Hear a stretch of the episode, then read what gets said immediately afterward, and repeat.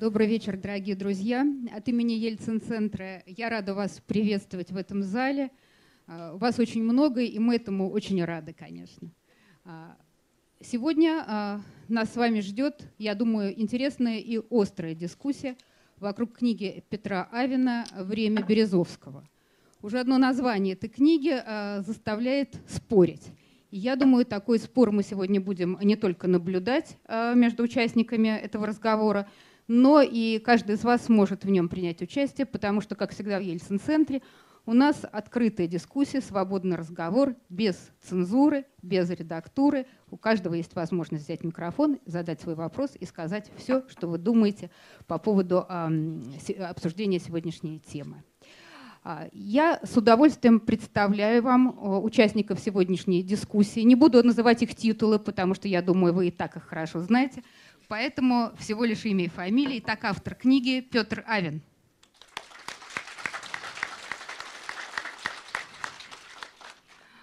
А, один из участников э, этой книги, человек, который давал интервью Петру Авину, Валентин Юмашев. Один из оппонентов э, Петра Авина, человек, который достаточно резко критиковал книгу, Алексей Венедиктов. И Анна Наринская, э, литературный критик, который будет вместе со мной вести эту дискуссию, Анна тоже писала о книге в достаточно э, жестких тонах, я бы сказала. Дорогие друзья, вы видите, что э, основную тему сегодняшнего разговора мы сформулировали так. Откровенное признание или уход от важных вопросов. А, как человек, который прочитал эту книжку, могу сказать, что у меня есть ответ на этот вопрос – но это абсолютно не умаляет эм, значение этой книги, потому что из, на мой взгляд, из разных полуправд и недомолвок все равно складывается некая общая картина, и умный читатель извлечет из этого то, что из этого надо извлечь. Но это только мое оценочное суждение. Сейчас а, я предоставлю слово автору книги Петру Авину, но э, хотела бы сформулировать свой вопрос. Петр, как вам кажется, а, вот в результате всех ваших разговоров вам удалось заставить ваших собеседников хотя бы попытаться говорить правду, или они э, говорили с вами, разыгрывая какую-то определенную роль, которую они сами для себя придумали и демонстрируют нам ту маску, которую они хотели продемонстрировать? Ну, мне кажется, что люди вообще сознательно редко врут, и они действительно обманывают не меня, а обманывают себя. И э, многие говорили, наверное, не вполне правду, но им так вот кажется. Э, действительно, в какой-то степени они придумали себе эту маску, они придумали себе свою роль. Но это общечеловеческое, тут ничего нового нет. Но более того, я считаю, что из этой как бы неправды каждого можно сложить действительно правдивую картину. Поэтому я понимал, что каждый будет... Тут много личного, тут много исторических э, фактов. И я понимал, что, безусловно, а, возможно, так сказать, операция зрения имеет место, время прошло. Ну, я очень, я очень хорошо помню фильм «Супружеская жизнь», если вы знаете, так сказать, по, я на него, по-моему, ссылался уже где-то, а, по роману Альбе Базена, где одну и ту же историю рассказывает муж и жена. Вот, совершенно одно и то же. И если вы послушаете, это как будто, наверное, сказать совершенно две разные истории, про, духа, про разных людей. Люди по-разному видят прошлое, по-разному видят себя в этом прошлом, по-разному видят своих собеседников. Поэтому, безусловно, вот, э, пытаться это тезис, что тут неправда. Конечно, неправда. Как все истории, всегда частично неправдивы. Но вот из этих неправдивых историй, я еще повторяю, можно сложить в этой мозаике, складывается, как мне кажется, правдивая картина. Ну, что в продолжение просто э, хотелось бы спросить, правдивая картина чего? Потому что я совершенно с вами согласна и э, в том, что э, насколько люди э, правильно упоминают конкретные факты, это вообще, это вообще не важно. Да? А, наоборот, глядя, как разные персонажи этой книги, рассказывая об одних и тех же событиях, говорят совершенно разные вещи. И они не то чтобы и неважно даже, врут они нарочно или это они так запомнили, а просто э, это даже больше, чем просто время Березовского, это просто о жизни. Да? Мы все видим жизнь вот нашим конкретным углом зрения, и а, никакой объективности, конечно, быть не может. А, но это правда, которую, предположим, предположим, хотя у меня тоже здесь есть потом возражения, вопросы, выросла из этих страниц этой книжки. Это правда о ком? Это правда о Березовском, это правда о тех людях, Вот, например, для меня, да, эта книга оказалась куда больше э, книжкой о интервьюируемых, об этих людях, о тех людях, которые э, так повлияли на то, что произошло в стране. Или это правда, не знаю, о России, капитализме. О чем это правда-то? Понятно. Ну вот я просто уже, Алексей Алексеевич уже участвовал в дискуссии со мной. Один из его упреков был, что вот это, в этой книжке много искажений исторической правды, что она такая неполная. Вот это ни в коей мере не исторический труд. Вообще-то, если так вот отвечать на ваш вопрос, это книжка о моем поколении. Это книжка о моем поколении и а, книжка о московской интеллигенции в какой-то степени, а, которая выросла в 70-е, 80-е годы. Один из главных тезисов, который на самом деле я всегда защищал, что то, что мы сегодня имеем, выросло из Академического института Московского 70-х, 80-х годов. Вот моральные ограничения, правила игры и более Березовский. Ну вот те реформы, которые, а, ну, в которых я участвовал в том числе, э, делали в основном московские и провинциальные интеллигенты, недалеко от них ушедшие, на самом деле. Вот, э, вот, это вот, вот этот класс и это поколение, это то, что меня интересовало. В этом смысле вот, э, самая умная рецензия, которую я прочитал, была рецензия Олега Кашина. А вот, вот, ну, на мой взгляд, он единственный из всех рецензентов написал суть. Эта книга действительно вот о нас. А в какой степени вы правы про этих людей в том числе. Но для меня было интересно именно поколение. Я на свое время, я вообще ненавижу никому ничего не даю исправлять в своих текстах вообще. Вот в этой книжке нет ни одного исправленного слова, я все сам правил. А вообще говоря, там редакторы что-то делали. И раз в жизни я дал... Э, у меня был один редактор, которому я дал вот, поправить. Это был Андрей Васильев, который в этой книге тоже участвовал. У меня была статья в «Коммерсанте», она опубликована в этой книжке.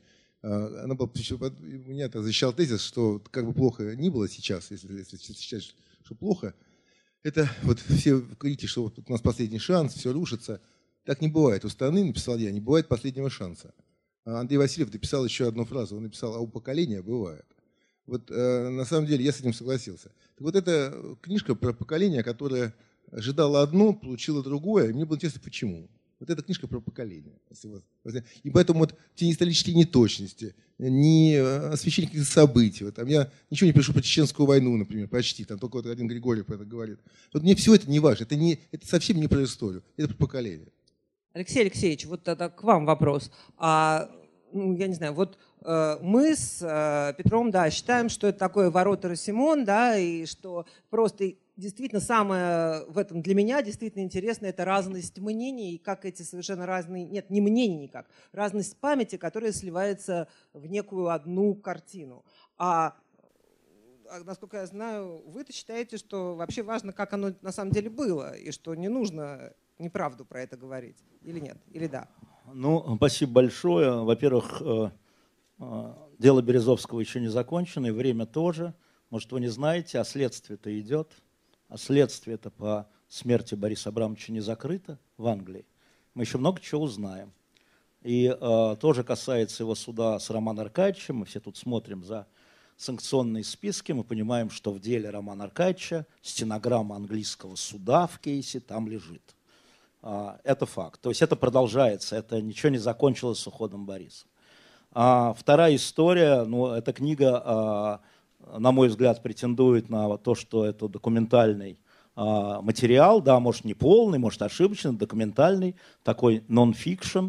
Это не нон-фикшн, это даже не fiction, это книга фэнтези. И там много авторов. Знаете, есть такие сборники авторов фэнтези. Там, скажем, Александр Стальевич Волошин, он номер один по фэнтези. А, Анатолий Борисович Чубайс, он номер два по фэнтези. А, Валентин Борисович, ну я там его между 17 и 18 бы поместил, это не вопрос.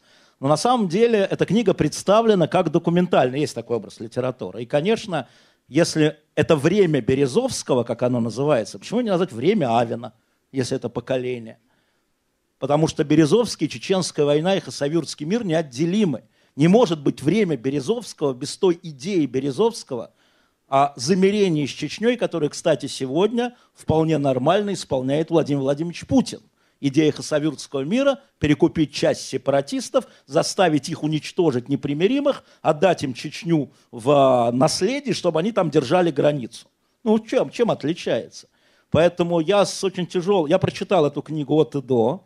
А у меня вопрос, а в зале кто-нибудь прочитал эту книгу от и до? Можно попросить посмотреть? А, прочитайте, спасибо. Вот я рекомендую, несмотря на то, что я здесь говорю. Частью событий я был свидетелем, частью событий я был обозревателем, частью событий я был участником. И мне очень стыдно за некоторых людей, где я просто вижу, где они, ну давайте я скажу, интеллигентно. Меня тут просили, мы среди интеллигентных людей, да? А для интеллигентных людей я скажу, что часть лукавят, понимая, что мы это лукавство все увидим. А Борис Абрамович Березовский всегда был, а, ну, если сравнивать фигуры, конечно, он высокая фигура в политике, всегда был оппонентом моим эхо Москвы. Я никогда с ним не работал. Я никогда ему не служил, и у него не служил служил Гусинскому? Э, я работал с Гусинским, был партнером с Гусинским. А что, книга называется «Время Гусинского»? Ну, ну вот это ровно то же поколение. Вот Березовский три раза. Я не считаю, что я, это книга я поколения. Я служил у Березовского, да. я работал Я хочу вам сказать, нет, я, я с Борисом Абрамовичем общался, он три раза пытался закрыть «Эхо Москвы», ну давайте назовем, он враг. Именно поэтому я могу сказать, эта книга несправедлива по отношению к нему. И я, как его противник, могу сказать, что эта книга унизительна по отношению к нему, в том числе некоторыми интервью презрительно по отношению к нему. И главная моя претензия к книге не к вам, Петр Олегович, не к вам, а к книге, что это первая книга об этих временах. Это книга, которая ляжет в базис понимания, как там было. А там было не так. И совсем не так. И это очень опасная, ядовитая книга – Поэтому я вам рекомендую ее прочитать. Для а... противоядия, конечно. Да. У меня для Валентина был конкретный вопрос. Ну, пускай сначала он скажет не пару слов до вопроса. Да. А можно еще один вопрос сразу Валентину? А, вот скажи, пожалуйста, а тебя не смущала компания, в которую ты попал? Ну, там, например, есть люди, с которыми вот я бы за один стол не села, и думаю, что ты бы тоже не стал бы им подавать руки. Ты знал, в какой компании ты окажешься? Тогда уже сейчас, хочется сейчас... спросить, кто это, кто, с да, кем, все, да. Все, так... все сейчас расскажу. У каждого свои. Э, во-первых, огромное спасибо э, Петру Олеговичу, моему старому другу. Сегодня мы в самолете, когда летели, пытались вспомнить, когда мы первый раз увиделись. И, скорее всего, половина зала просто не родилась в тот день, когда мы первый раз увиделись. То есть это было совсем давно. А, и за эту книгу ему огромное спасибо. Вот э, Леша ругает, а, но я считаю, что это совершенно фантастический, э, грандиозный труд. Никто Петю не просил, он не писатель, не журналист, он министр бывший, он успешный человек, у него прекрасная жизнь, прекрасные дети и прекрасная жена. И э, вот он это все при этом имея, начинает э, уговаривать людей. Все отказываются. Я честно отказывался. А, тут же поэтому отвечая на Людмилин вопрос, понятия не имел, кто будет э, в этой, как бы, среди авторов этой книги. Не спрашивали? И не спрашивал, потому что Петя меня попросил, я когда попытался отбрыкаться, потому что не даю интервью, не встречаюсь с прессой, не пытаюсь не рассказывать о том времени, потому что считаю, что это как бы не моя история э, рассказывать об этом времени, но э, тут пошел навстречу Петру только потому, что он меня попросил, и только потому, что э, я видел, что для него это важный проект. Поэтому, Петь, начиная эту историю, я думаю, что у нас сегодня длинный будет разговор, тебе огромное спасибо за эту книгу. А вопрос... Спасибо за участие, конечно. Я э, вот, на секунду я отвечу э, Леше. Леш, ну, есть тут Аня профессиональный литературный критик, есть э, такое простейшее правило литературоведения. Судить каждую книжку по законам ее жанра. Это вот совсем не о том, о чем ты говоришь.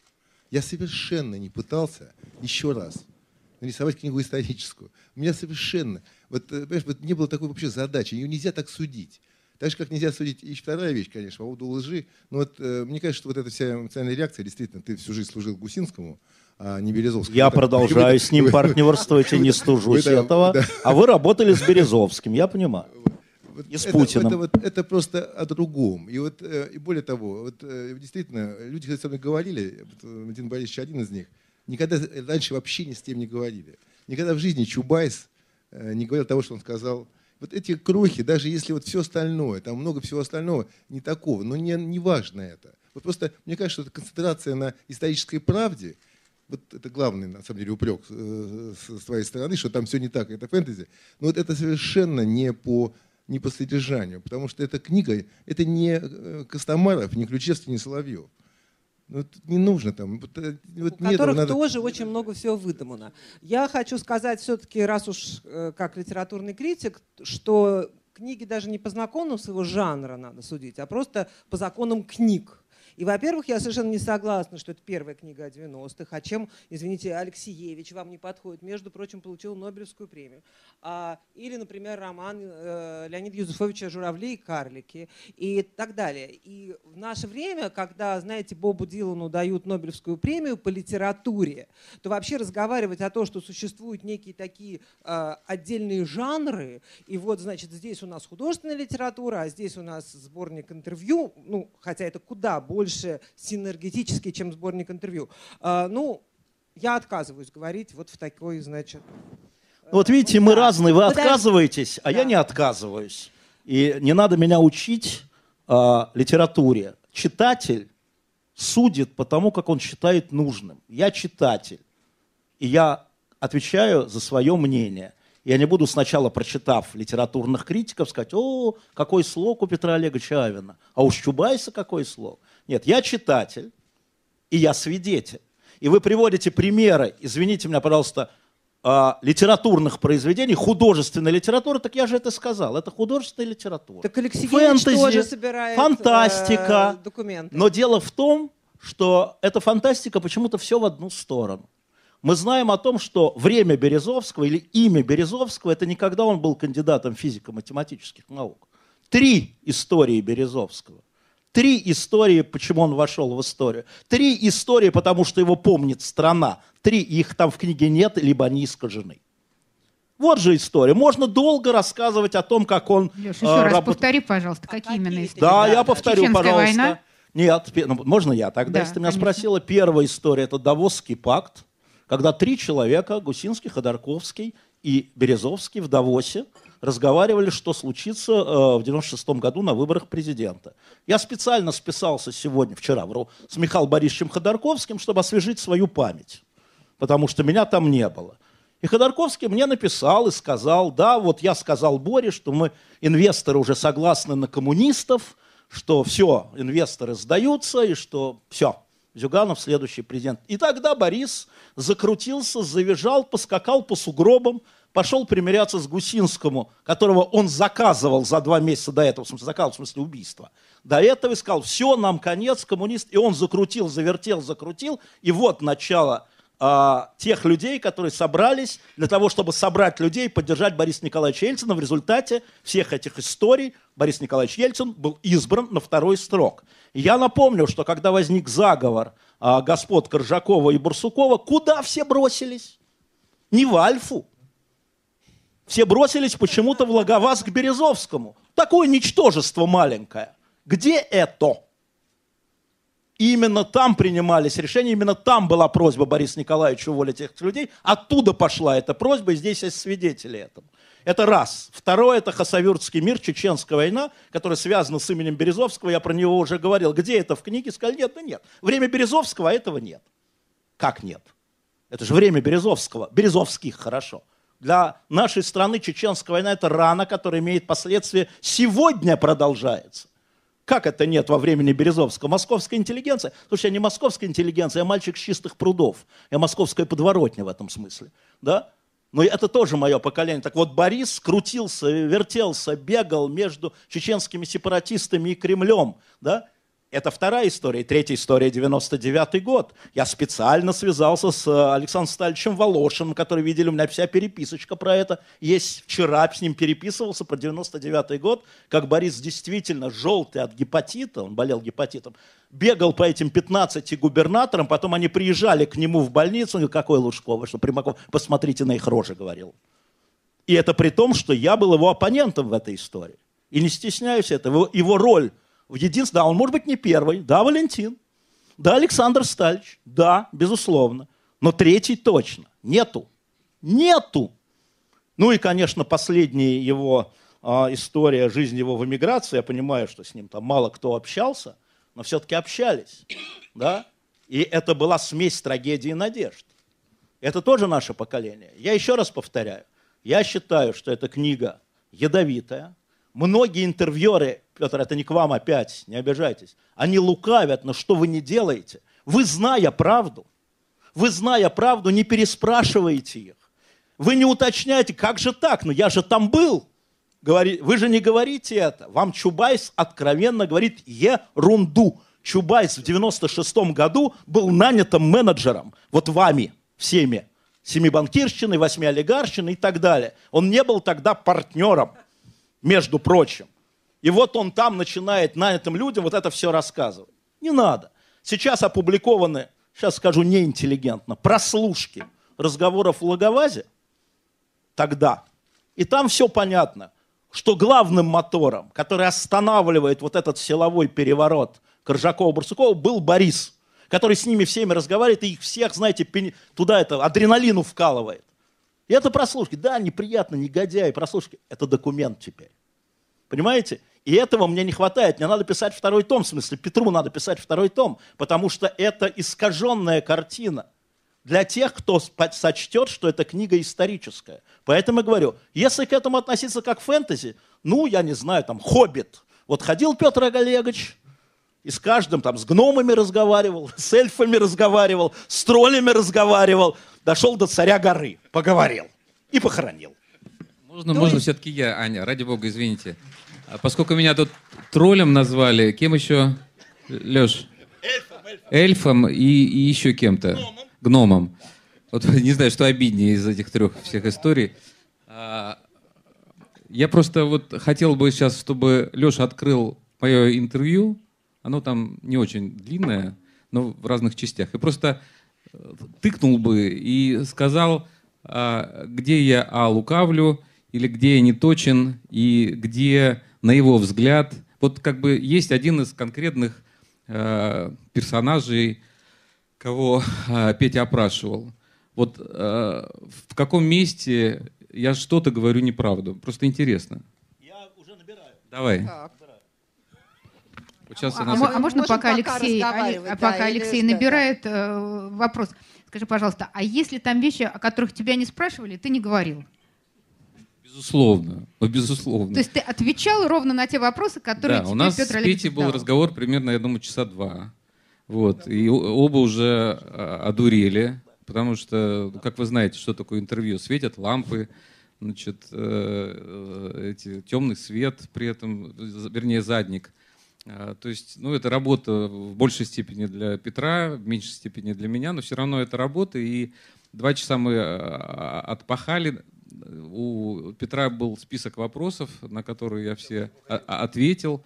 И э, дальше, по-моему, даже перерыв у нас небольшой был, да? Ну, мы всегда выходили, мы во всех, э, чтобы ответить вам, мы всегда выходили за рамки моих вопросов. Я готовился, конечно, у меня были вопросы, но я всегда просил всех говорить еще о том, что им кажется интересным, именно реализуя мою цель рассказа о поколении. Поэтому мы всегда выходили за мои вопросы. И еще вот, Леша, ну, мы действительно не хочу переходить на личности, но я абсолютно уверен за себя, что если бы я видел, что мне кто-то врет, я бы точно бы начал с ним спорить. Как минимум я этого ни разу, ни разу, ни в одной своей беседе не увидел. Ну, тут я это, должна присоединиться вот, к Алексею Алексеевичу. Даже я видела в разных Я не видел, я, вам... я не видел. Может быть, какая-то неточность, но так, чтобы мне кто-то явно врал, и я вот, так сказать, это пропускал, я такого не помню. Я не сказал врал, я сказал лукавил, и вот вам пример лукавства. Чего сказал Валентин Юмашев, который тоже менеджирует этот зал? Открой интернет, посмотри. А сети-то нет. Это нормально? Как я открою? Ах, ах Валентин Борисович, ах, Валентин Борисович. Да. Лукавство. Так надо же дать бумажку, дайте мне все, не просто открой. Дайте Wi-Fi.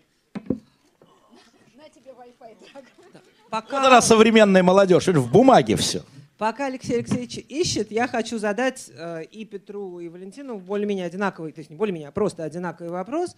Вот книга Авина называется «Время Березовского». Мы все видим, что фильм называется уже по-другому. Березовский — это кто? И э, может быть, э, там, создатели фильма скажут, приведут некие причины, почему они изменили название, но мне это кажется довольно очевидным. Березовский все-таки в этой книге всплывает э, фигурой довольно демонической. И там есть да, люди, как Демьян Кудрявцев, которые говорят, что он был гений раз гений. Есть другие люди, которые говорят, что он был там совершенно уже ужасен. Но вот как бы общей температурой по больнице он достаточно демоническая фигура.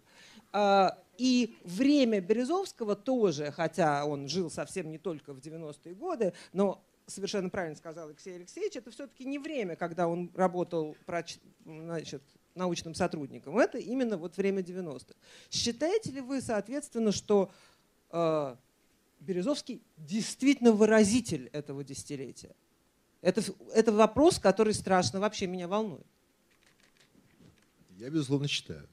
Я считаю, что Березовский во многом типическая фигура, именно в этом интересен, что он во многом в карикатурном, гиперболическом, э, гиперболическом виде вобрал все такие важнейшие черты поколения, которые привели нас как поколение туда, где мы находимся. И да, я действительно в этом, в этом смысле для меня, и я понимаю, конечно, что это для большой части страны это совершенно не так.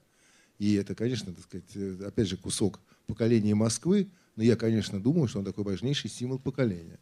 Безусловно, безусловно. И вот, и вот, и вот более того, гипертрофированность этих качеств именно сделала его героем этой книжки.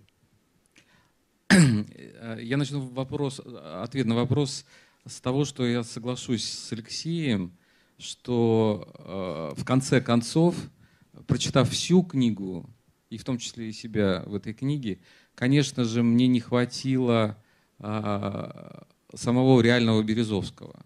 При этом, при всем. Вроде книга, и мы все рассказываем про него, поэтому э, вот то, что в этом фильме появился сам Борис Абрамович, вот это замечательно, потому что я надеюсь, что в этом фильме появятся какие-то его интервью, какой-то его голос, вот этот темперамент.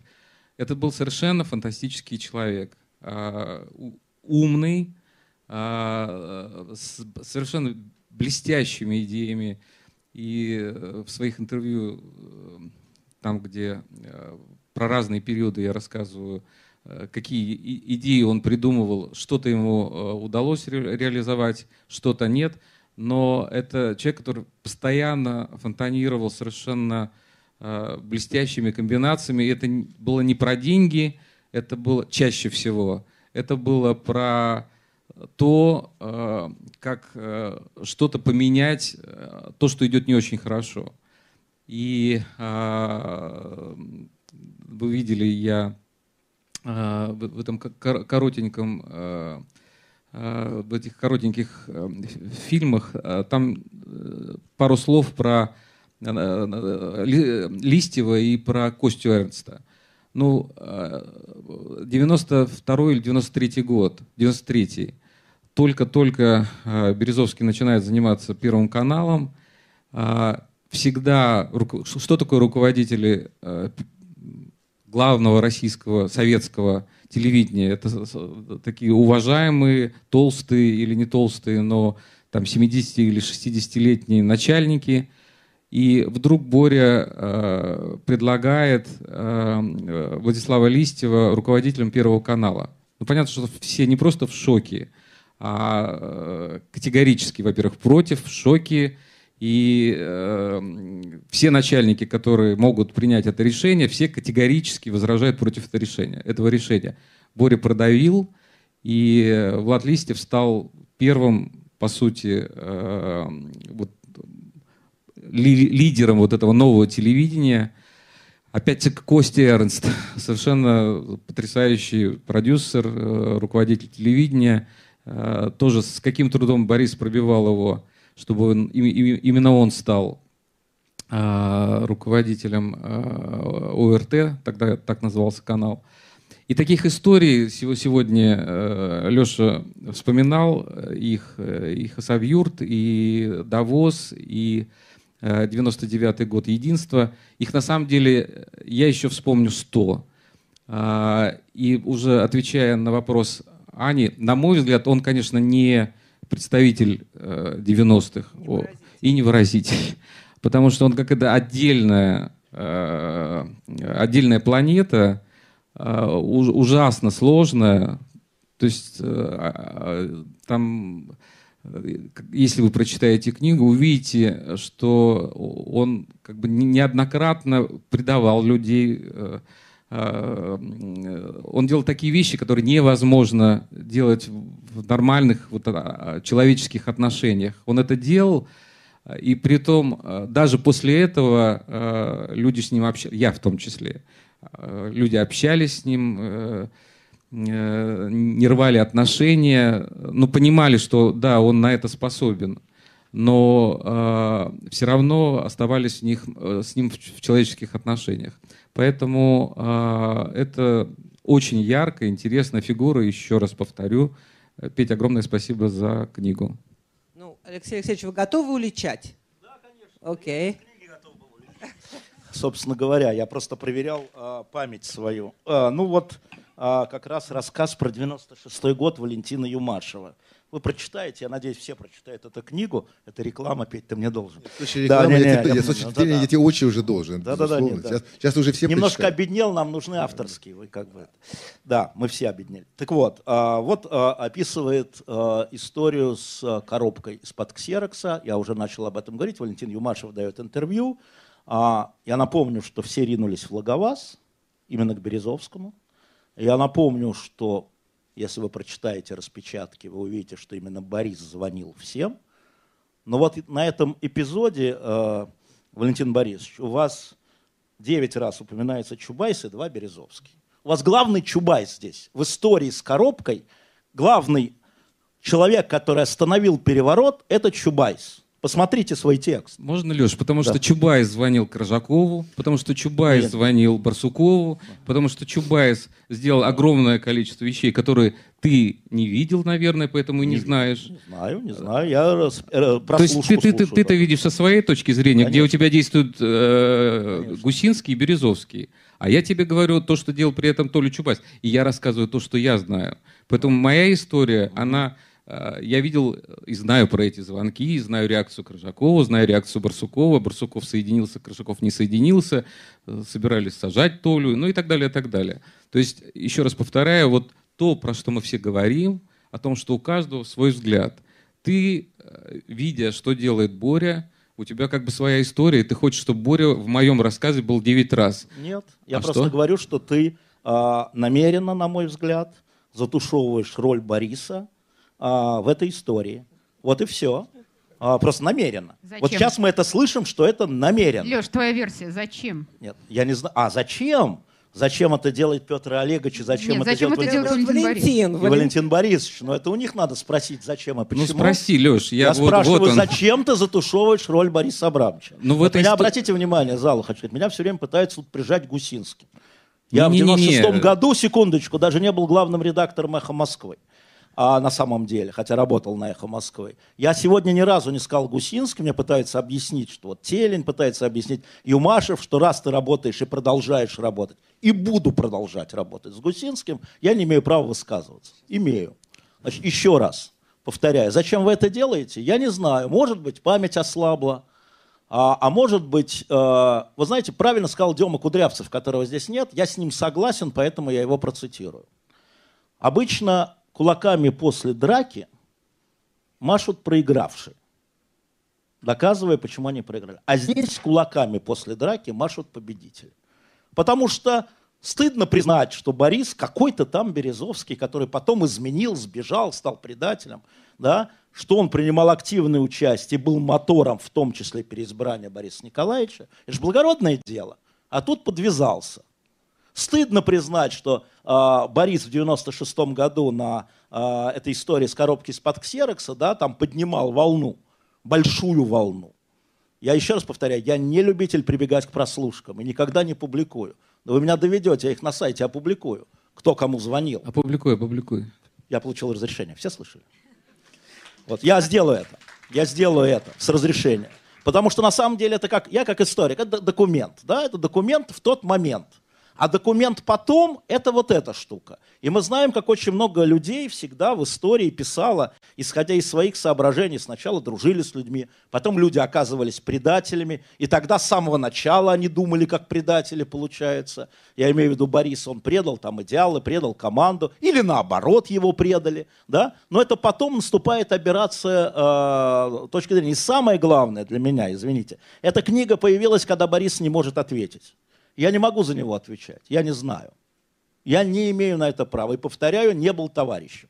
И мы с ним это никогда не обсуждали. И когда я три раза за 10 лет там навестил его в его изгнании, для него это было, для него это было болезненно. Не Венедиктов, который никогда с ним не был, а вы, которые с ним были, и которые перестали с ним бывать, и перестали ему звонить 10 лет, и не встречались. И Рома, Роман Аркадьевич, извините, он для меня не Рома, да? И все это он воспринимал как предательство. Но, может быть, это не было предательством, я не знаю. Но эта версия тоже не описана. А кто ее теперь опишет? Кто опишет версию Бориса? Кто ответит на те странности, которые вызывает эта книга? Да никто.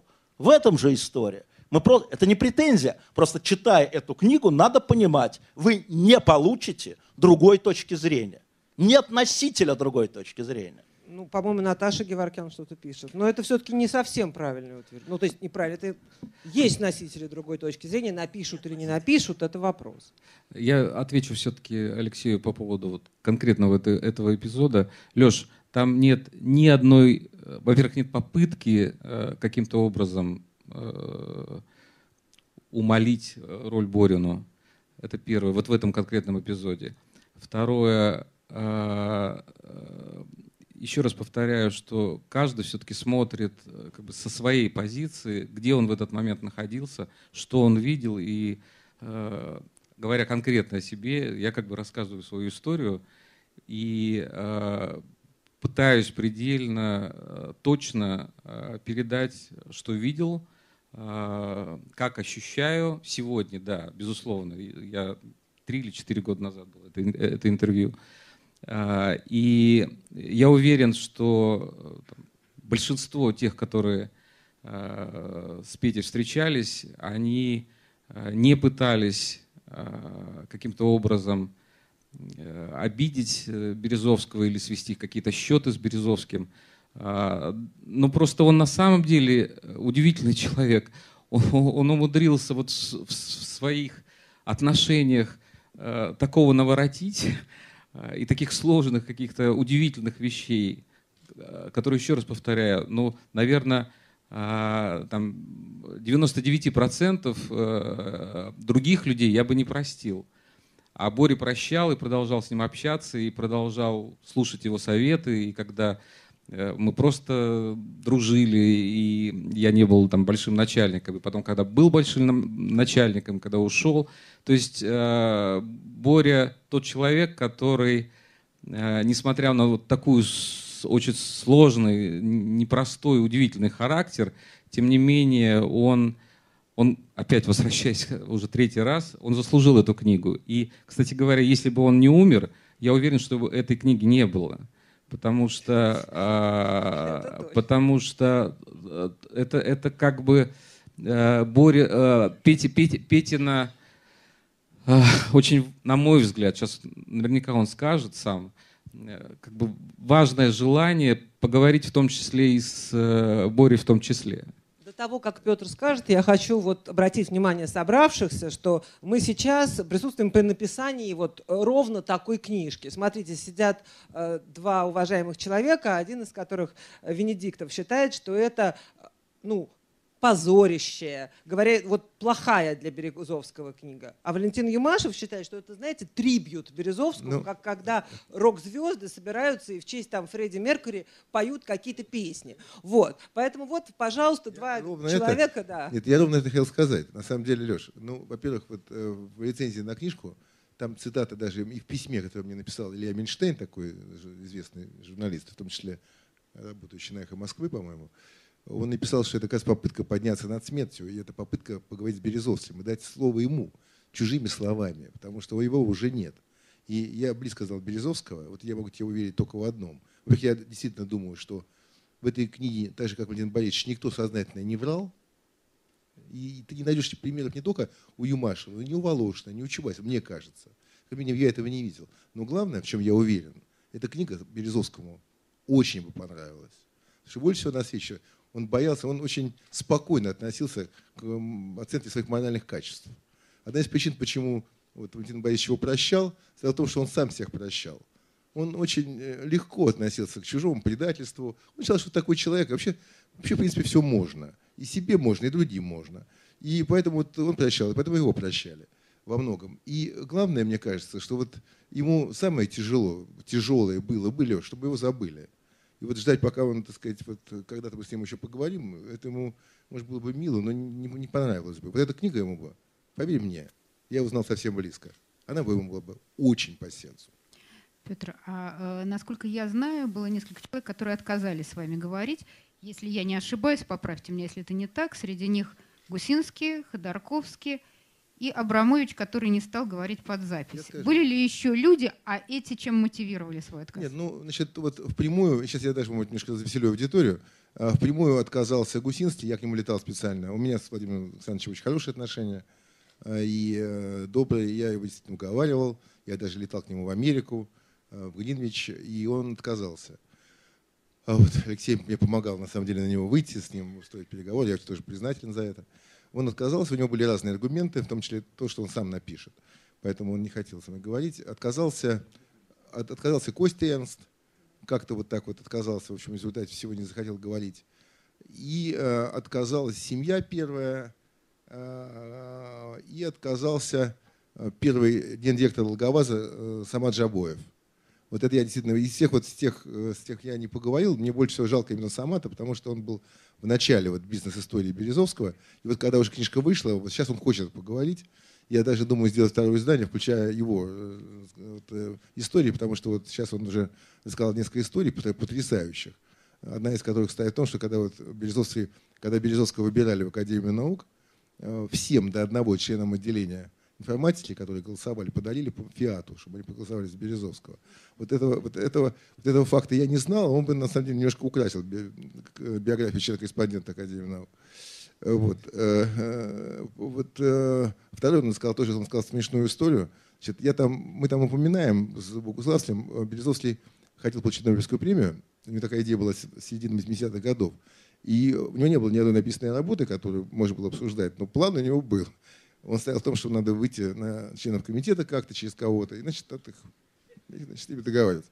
Вот, вот это, это у нас описано, потому что этот план я видел. Но что я не видел, что у них для этого уже был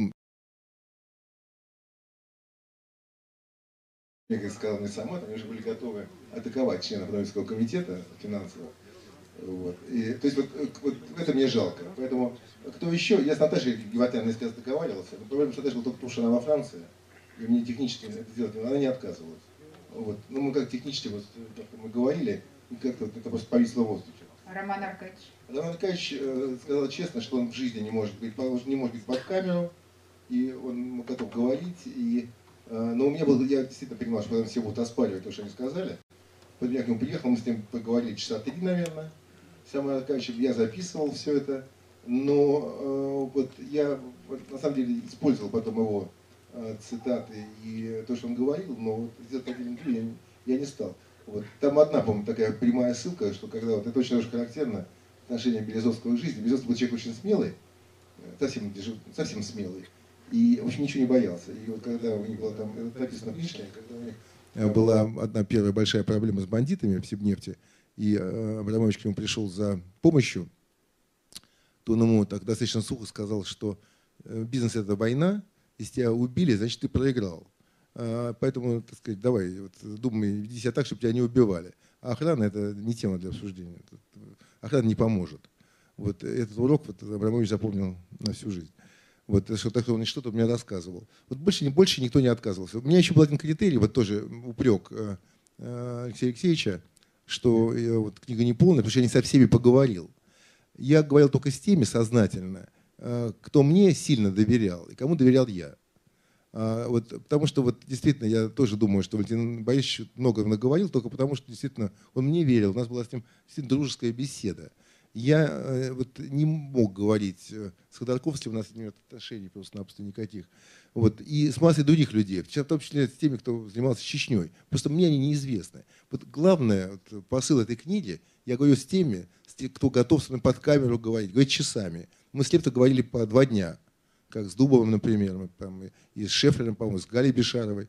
Мы записывали, осталась очень небольшая часть. Мы долго говорили. Я в Лондоне сам студию снял, там многие люди сюда не приезжают, так получилось. Вот, и, соответственно, вот это все было такая, такие были длинные беседы. Только с теми, вот с кем я мог говорить. Поэтому эта книга в этом смысле по определению не могла быть полной. Это книга моих друзей, говорящих о Березовском. А вот я... А я хочу привязаться вот к цитате, которую Алексей Алексеевич э, привел из э, Кудрявцева, потому что она меня, я ее не слышала, и она меня глубоко поразила. А, и вы сказали, вы с ней согласны. Вы действительно вот тех людей, вот про которых только что Петр сказал, многие из них не приезжают сюда, разные вообще судьбы. Вы реально считаете, что они победители? Что это люди, чьи идеи, идеалы, да, да, вот, я речь, нет, а я вот как раз про вас шла, спрашиваю. Да, Разве да, вы победитель? Да, да, Разве да, идеи да, этих людей что... и то, за что они боролись, оно восторжествовало? Э, послушайте, я же не пресс-секретарь Березовского, не могу сказать, понравится ему эта книга или нет. И не умею еще разговаривать с загробным царством. А, да, конечно, по отношению к войне, которая шла в 2000 году вокруг президента Путина Владимира Владимировича, вообще сегодня его не упоминают как Навального, я уже думаю, что случилось-то. Значит, а, в этой войне, где а, а, Петр Авен находился и Петр Авен и другие находились на одной стороне, я имею в виду уже там, первый год, а Борис Абрамович Березовский потерял все, он потерял возможность вернуться во власть, он потерял часть своего состояния, и читая стенограммы лондонского суда, который он проиграл, стенограмма есть, ты понимаешь, что там по форме да суд принял правильное решение, а по сути почитайте Волошин, как он рассказывал про Сибнефть, это интересно. И э, Борис потерял все, Борис потерял родину, я абсолютно согласен, не помню, кто говорил в фильме, что когда начинались, он тосковал по России, не по власти, и не по Березкам. У него своя была Россия в голове, ту, которую он представлял. Он проиграл, и он погиб. Конечно, выиграл. Конечно, Чубайс выиграл. Конечно, Авен выиграл. Что, они проиграли, что ли? Относительно Березовского. Ну, относительно нет, Березовского. А относительно победитель... жизни Ой, относительно жизни, как говорит мой сын, папа, мы все умрем, потом думает, говорит, может быть, не все, конечно, вот именно. Надежда. Относительно жизни я не знаю. Относительно жизни, а, вот а, не знаю, какой груз несет Петр Олегович или Валентин Борисович по отношению к Борису, к потере Бориса, как товарища, я не знаю, компаньона, соратника и так далее, им в душу не заглянуть, а, но они несут этот груз, безусловно, а Борис уже, наверное, ничего не несет. Но я абсолютно согласен с тем, что это книга, на которую правильно было сказано. Я прошу не пропустить этой фразы. Если бы Борис был жив, эта книга бы не появилась. Это сказал не я, это сказал Петр Олегович. А, Валентин Борисович, извините, все. А, кстати, сразу все, все, все, все, разбежались. Да, Валя, э, я с ним согласен. Я согласен, эта книга не могла появиться. Потому что Боря поднял бы трубку, сказал, как тебе не стыдно. Вот он не звонил, а потом бы понял, сказал, слушай, ты что сказал-то? Да? Это правда, он не может ответить, я не могу за него отвечать. Я чит... Еще раз, каждый из нас, из вас, и кроме Петра, и Валентин, и вы все здесь, вы читатели. И книга это не то, что придумал Петр Олегович, и мы не знаем, что думал Пушкин, когда он писал «Капитанскую дочку». Мы берем «Капитанскую дочку», и каждый из нас имеет свою «Капитанскую дочку». И каждый из нас имеет свою книгу, и свое представление об этой книге, свое представление о Борисе Березовском, который здесь не назван Борис Верезовский, да? а он живой Борис Березовский. Он такой был, был такой человек. И про него эта книга в том числе. И я считаю, я повторяю, что здесь существует у огромного числа людей, включая присутствующих и отсутствующих, и мои основные претензии Саше Воло, Александру Стальевичу Волошину и Анатолию Борисовичу Чубайсу по тем эпизодам, которые я знаю про 96 год, да, что они сознательно, еще раз, сознательно умаляют роль Бориса. Негативную, может быть, позитивную, может быть, большую, это точно в тех событиях в России и в мире, которые Борис вел. Последнее, не буду затягивать. Я вам приведу пример для тех, кто, может быть, не понимает, что я говорю. Значит, есть такая э, штука, как работа с информацией умных людей. Никто не скажет, что люди глупые на сцене, и что люди глупые, которых я назвал. Вы знаете, недавно прошла новость. Украина ввела э, эти самые биометрические паспорта для России. Русофобы проклятые. Слышали новость, да? Честная новость, честная новость, как в этой книге. Только Украина не для России вела, а для 75 стран. Вот полная новость. А эта новость не полная, значит лживая. И когда люди сознают, люди могут ошибаться, забывать. Сам себя ловлю на этом каждый день, несколько раз в день. Но когда мы видим только одну тенденцию, только одну тенденцию, да Борис это кто? Да бросьте. А это Чубайс, а это Черномырдин, а это Борис Николаевич, а это у нас Примаков, а это у нас еще кто-то. Я имею в виду только события, когда Борис был в политике. До этого я ничего не знаю. И я считаю, что подбор новостей, подбор интервью – куски интервью направлены на одно. Мелкий бес. Да, бес, но мелкий. И главное здесь не бес в этой книге. Главное, что он мелкий. И он все время проигрывает. Он все время не прав. Все кругом правы. Чубайс прав. Логовас прав. Петр Олегович прав. Валентин Борисович прав. А Боря все не прав. Вот все, вот каждый сюжет, он не прав. Вот каждый сюжет, в конечном итоге, он не прав. И ответить на это некому, потому что во многом я с ними согласен, он не прав, но надо же отвечать. Ну, если Наташа Геворкян э, книгу пишет, ну, почит... и это почитаем, и это пройдет. Я так и вижу, как в начале XIX века сидит Алексей Алексеевич Венедиктов и говорит, ну если Пугачев был жив, то Пушкин бы эту книжку бы не написал. Вот, так. Ничего подобного. Пушкин про Пугачева – это неправильный ответ. Это вам должно быть стыдно, потому что вы литератор. Вы знаете, что Пушкин написал две книги про Пугачева. Можем сравнить двух Пушкиных. В одной книге у нас Пугачев хороший, благородный, капитанская дочка, а в другой книге «История пугачевского бунта» тот же автор, да, кровавый негодяй. И вы, скрав... и вы понимаете, что и то, и то. И вы понимаете, что Пушкин честно это сделал. Но в любом случае я мог прочитать одну книгу только и решить, что да, Пугачев кровавый негодяй. И ну, у меня нет претензий к Пушкину, написал и другое. Нет. Не ну, а гну, Нет. извините. Я, честно говоря, тут уже видно, что совершенно другие критерии. Даже истории Пугачевского бунта, кроме всем навязшей цитаты, я кровавым негодяем его там не увидела. Окей, не будем сейчас на это переходить. Я должна просто сказать, что поскольку я никогда ну, практически не знала Березовского, хоть и считается, что на него работала, потому что я работала в начале 2000-х годов в «Коммерсанте», когда Березовский им еще владел. У меня, когда я читала эту книгу, ну вот этого страстного отношения относительно вот этого главного героя, которого то ли возвеличивают, то ли, как наоборот нам говорят, как-то унижают и так далее, а, ну просто у меня этого чувства не возникало, и я не могу его разделить. А, и мне эта книжка вообще показалась вам, ну, во многом про другое. Я хочу вернуться к тому, значит, что сказал Валентин. И в частности, э, вот он сказал, что вот и Борис, он столько сделал прекрасных каких-то умных шагов, замечательных э, Э, назначений, в частности, вот, например, талантливый менеджер Константин Эрнст, который вот и никто не ожидал, что такого молодого прекрасного человека назначат. И вот мы видим, ну, мнения могут быть опять же разные. Мое мнение о том, что сейчас делает Константин Эрнст, например, ну, довольно негативное. И для меня важна, да, и для меня эта книга во многом она об ответственности.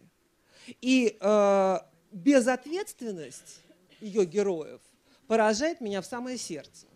И вот э, я бы все-таки хотела задать какие-то прямые вопросы. А вот э, эта книга написана про тогда, а напечатана она сейчас. И, как, и если мы, например, не будем называть словами, как мы от, считаем, что сейчас в России происходит, насколько все-таки те люди, которые э, фигуранты этой книги, включая и того, кто в центре, и тех, кто говорит. Они вообще-то ответственны за то, что сейчас происходит в России. Вот ваше И вы, Петр, а вы насколько ответственны вообще сами? Да, вы. На самом деле, как мне кажется, вот э, книжка это во многом именно про ответственность. Другое дело, что я с Аней согласен, что я как раз хотел эту тему все время поднимать.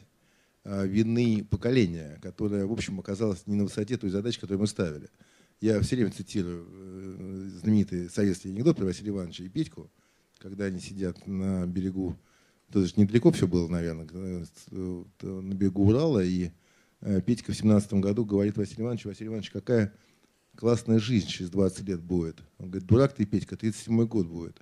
Вот, так вот, так вот, э, во многом, безусловно, вот это поколение, которое делало, э, меняло жизнь в 91 году, действительно меняло общественный строй под руководством Бориса Николаевича, э, привело страну, ну, это, если учесть, что это поколение в том числе, не совсем туда, куда оно его вело изначально. И я и спрашивал во многом, почему это получилось.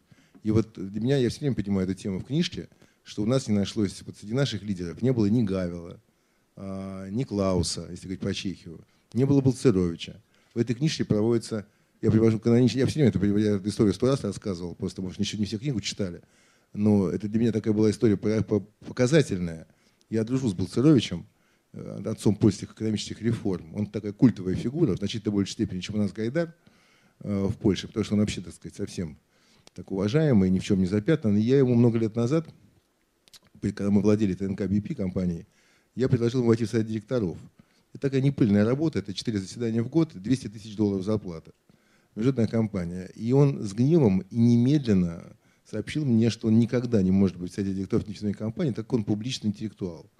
Э, и получать что-то, кроме зарплаты, которую он там получает, тысячу долларов в месяц, он не может себе позволить нигде. Вот, ну, у нас вот для наших всех реформаторов это невозможная позиция. У нас вот э, там, Чубайс в пяти советах сидел, включая Морган Стэнли, если я не ошибаюсь. Там, Шохин до сих пор сидит, там, думаю, в таком же количестве и так далее. Это очень, я них, не, не их обвиняю. Это, опять же, вот поколенческая история. У нас, у нас совершенно были другие ценности, другие идеалы.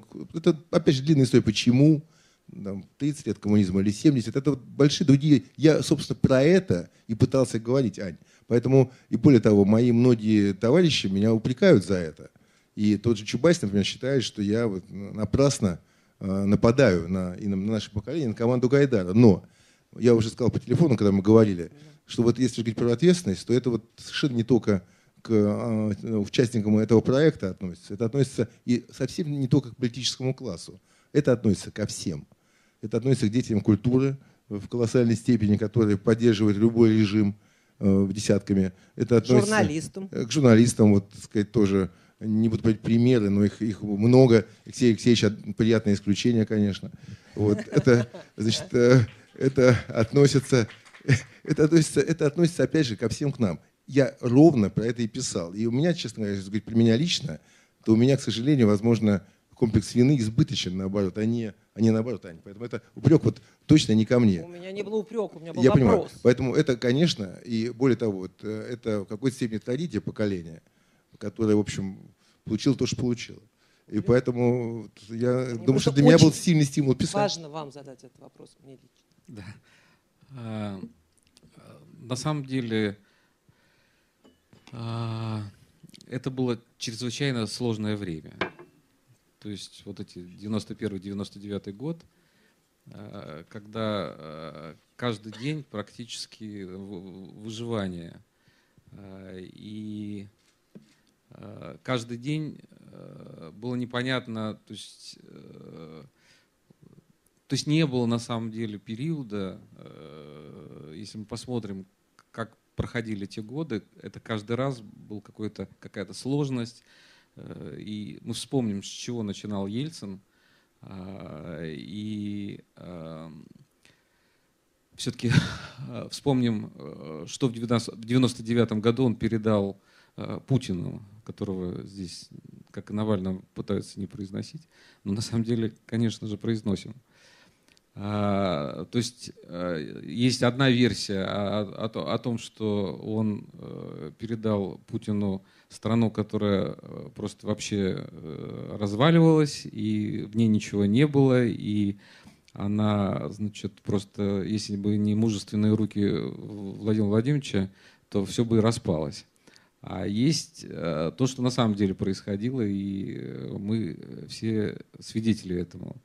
Э, абсолютно все работающие институты власти, экономика, банковская система, налоговая система, которой не было никогда, все, все что я сейчас, сейчас называю, этого не было, конституция, по которой до сих пор живем, и так далее, и так далее, и так далее. Поэтому вот глобально отвечая на, на вопрос, Ань, вот совершенно не стыдно. Это была тяжелющая работа, за которую не платили деньги – Значит, э, заканчивая э, работу главы администрации, я понятия не имел, а, я, я сам ушел, Борис Николаевич упросил, чтобы меня э, отпустил. Я понятия не имел, где я дальше буду зарабатывать деньги, как я буду кормить свою семью, поэтому там я обратился к Пете, а, значит, каким-то своим друзьям, чтобы а, быть их там советником. А, и а, вот большинство людей, которые в тот момент работали на власть, большинство, еще раз повторяю, на тот же Саша Волошин, а, тот же куча народа могу повторять, Сережа Истрыжемский, там огромное количество людей, там Олег Сосуев. Это абсолютно искренние люди, которые пахали на страну, которые хотели страну сделать нормальной и хорошей которые а, пытались каждый день сделать что-то на своем месте, хоть маленькое улучшение. И, а, и мы реально сделали.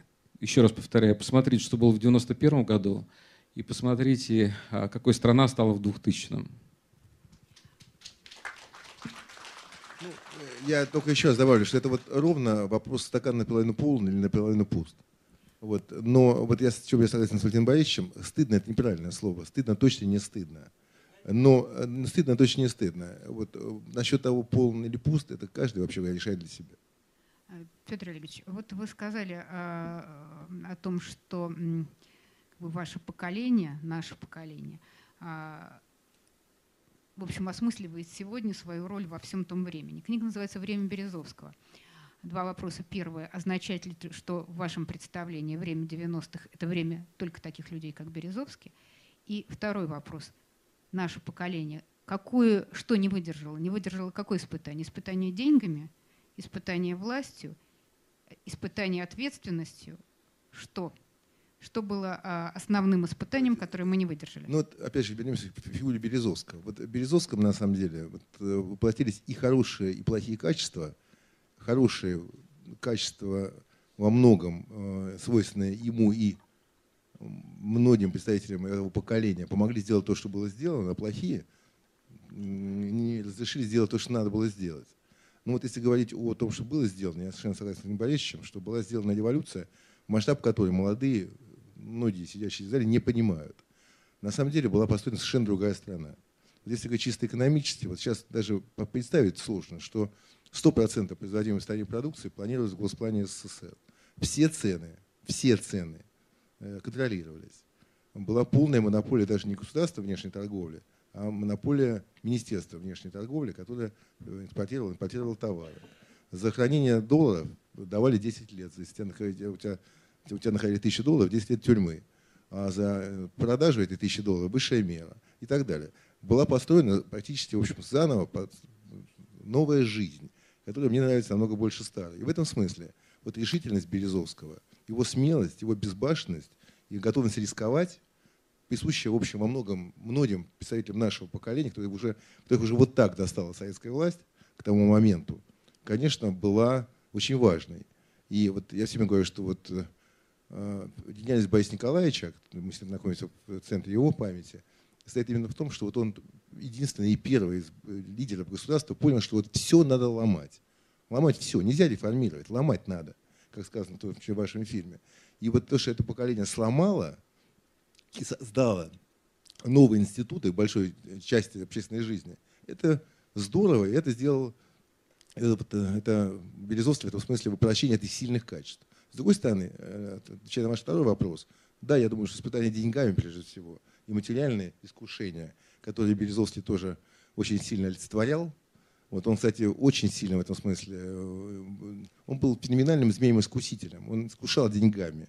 э, чиновников, э, представителей власти. Он делает очень эффективно. Вот клуб Логоваса, который он тут вспоминал Алексей Алексеевич, был ровно для этого. Он совершенно откровенно говорил, мне, во всяком случае, ровно для этого построен. Там можно было бесплатно значит, обедать, ужинать и так далее. Он дарил автомобили, как всем членам, ну, академикам, членам поделения информатики.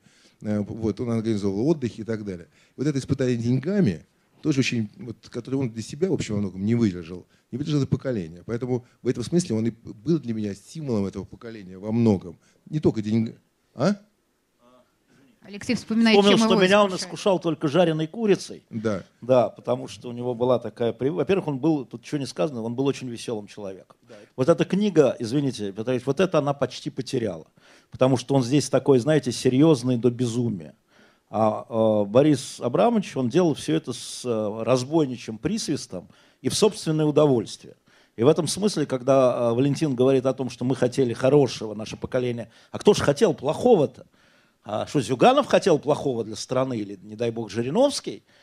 Все хотели хорошего, и все это хорошее... еще веселее. Да-да. И хорошее видели по-разному. Я просто чуть зал там как бы расскажу, чтобы Борис живой был у нас, а не этот самый.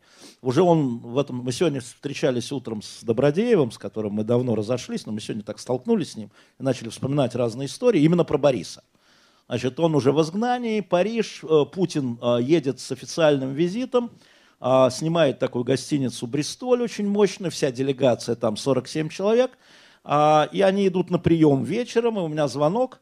А, С Борисом я к этому времени не разговаривал года три. Ну, он уехал и уехал. Ну, уехал и мало ли. Леша, Леша, Леша, Леша, Леша, ты где? Я говорю, на Эйфелевой башне. Леша, а ты можешь сейчас прийти в Бристоль?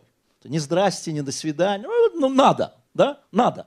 Значит, спускаюсь, иду в Бристоль. В Бристоле внизу стоит 47 человек во фраках, да? Все готовятся идти к Шираку через дорогу. Стою там среди них, я там в куртке, там чего-то еще там. Спускается лист, лифт, выходит Борис Абрамович Березовский, изгнанник. И гордо флани говорит, здравствуйте. От него бросит, знаете, вот как вот пингвины побежали, это называется. А, А, он в джинсах, в курточке, да, конечно. То есть от него побежали, просто, вот, знаете, как пингвины бегут в мультфильме. Люди просто побежали, освободив холл. И единственный несчастный Швыдкой, а, который не понял, что случилось, застрял посреди зала. Боря обнял его, поцеловал, там из-за колонн все выглядывали. Я думаю, после этого Миша лишился, значит, поста а, министра. А вторая история, на следующее утро а, Борис нанял девушек, у такого человека по фамилии Листерман. И когда вся делегация спустилась на завтрак, за столами сидели девушки в бальных платьях. И вся делегация заказала завтрак обратно в номера. Вот это был, в том числе, да, он уже изгнанник, все, он уже не приехал мириться, он приехал троллить, как сейчас говорят. Он был очень живым человеком в этом смысле, и своей живостью наносил массу неприятностей. Но я еще раз хочу сказать, что вот Борис Абрамович Березовский, когда уже был э, в глубоком изгнании, повторяю, я три раза с ним встречался, что я и муж, да, что мне, вот сидели, и он, и он про Россию, про политику, не про Березки. Как это будет? А что моя любимая Карачаева-Черкесия? А ты там бывал? Вот это в нем эта тоска, которая здесь, извини, ну понятно, что здесь люди, людей почти нет, кроме Дубова и, и Лены, да, которые уже в, в эти были периоды с ним. Да, Володя, э, да. Вот у него была не депрессия, а тоска. И э, вот э, мне вот главная претензия на самом деле, вот Петр говорит, ты там говоришь, что там не исторично. Нет, я не вижу знакомого человека. Я не вижу Бориса, которого я знал, который звонил мне и говорил, Леша, я скажу Володе, и он закроет твое радио. Вот сейчас прям скажу и скажу, скажи. Леш, ну это совершенно... это Живого человека... Нет. Вообще не принимаю. Вообще не Нет. принимаю. А не принимай. Не я, принимаю совершенно. я читатель. Это ровно Ты можешь не принимать. Вот ты первый, а кто ты говоришь. Ты читатель. первый, кто ты говоришь. Это А ровно я наоборот. читаю. Там Я первый, но тысяча- не последний. Там тысяча живых историй. Это совершенно Не-не-не, это там, абсолютно- э, там живого человека нет. Там все время есть функция. И так у тебя и называется эта книга. Это, это неудивительно, понятно. Математик, бизнесмен, магнат, олигарх, оппозиционер, изгнанник. Это функции.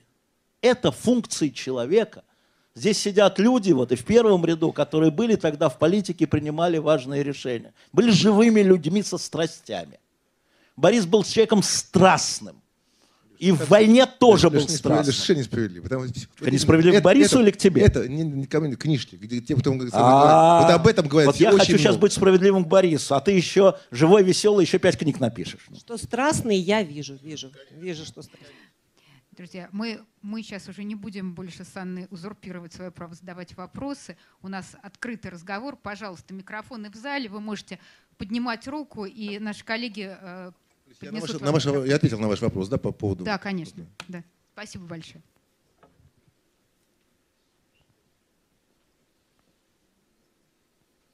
Пожалуйста, представляйтесь только, хорошо?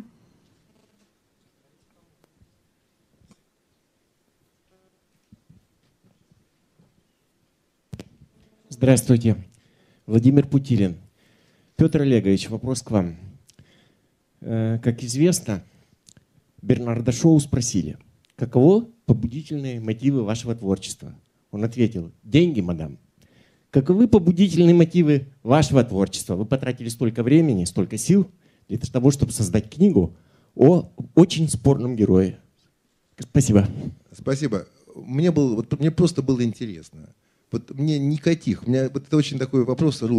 Деньги, вот, говорят, да. Значит, э, Значит, э, вот это очень такой русский вопрос о сверхзадач. Что это, ради чего вы это делаете? Да не ради чего. Мне просто хотелось вот с теми людьми, с кем я говорил, разговаривать.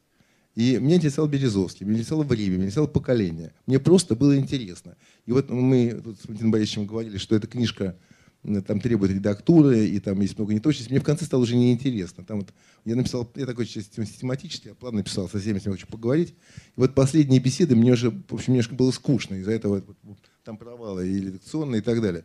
Но главное, что почти вот до, боль, почти до конца мне было просто, просто интересно говорить.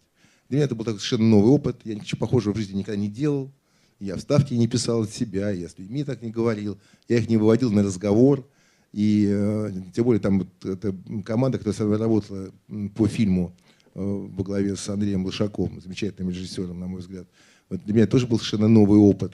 Вот, э, поэтому ничего, кроме интереса, у меня не было никакой задачи. У меня не было задачи оправдаться, не дай бог. У меня нет, не было чувства задать вину перед Березовским, потому что я совершенно не чувствую, меня, я ни в чем перед ним не виноват никак.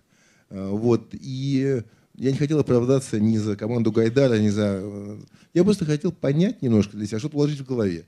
И поговорить с теми, с кем я хотел поговорить. С близкими мне людьми. Ничего другого.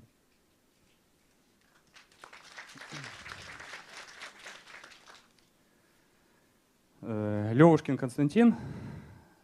Вопрос Петру Олеговичу. Для чего вы после всего цикла интервью в конце привели несколько своих статей?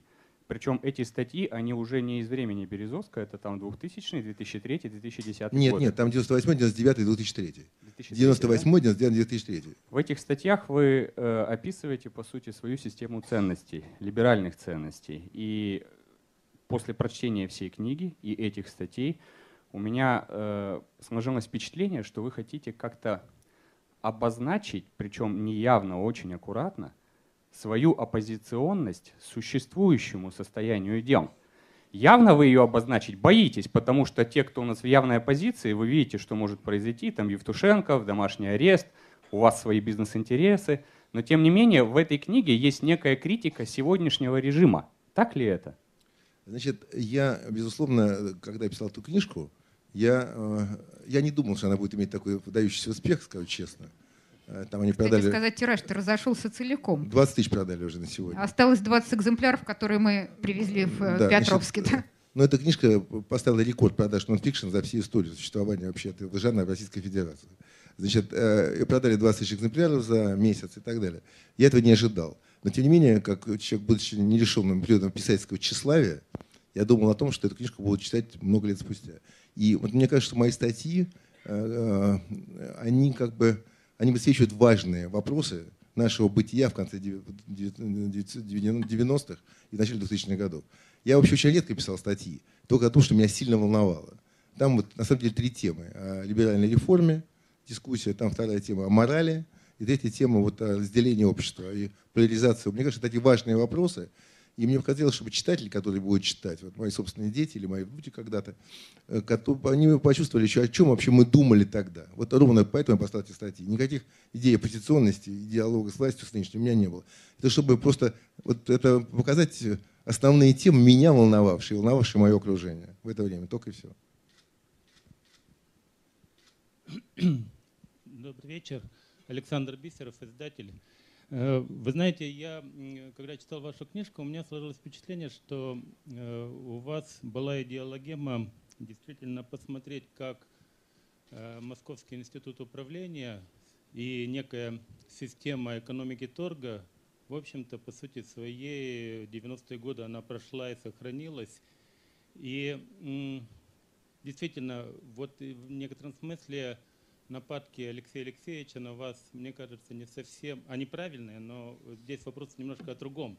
Они правильные абсолютно, но вопрос о другом, потому что Петра Олеговича не, интересовал, не, не так интересовала фигура Березовского, может быть, как действительно концепция поколения, как время, как таковое, это, э, это время, которое действительно поколение, э, к сожалению, увязло в воспроизводстве этой экономики торга, вот, и не справилась э, и не, или не смогла, или не имела тех моральных э, концептов, может быть, убеждений, ценностей базовых, которые могли бы позволить противопоставить эту экономику торга.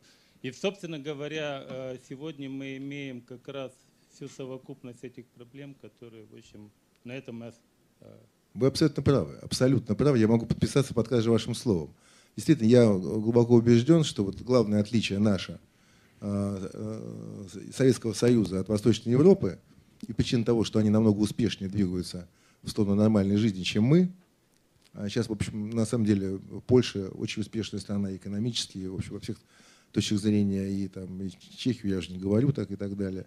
Вот, э, стоит в том, что вот эта экономика торга, которая была у нас, она действительно проникла во все... Я про это писал после этого, я занимался этой экономикой, когда был экономистом до этих года.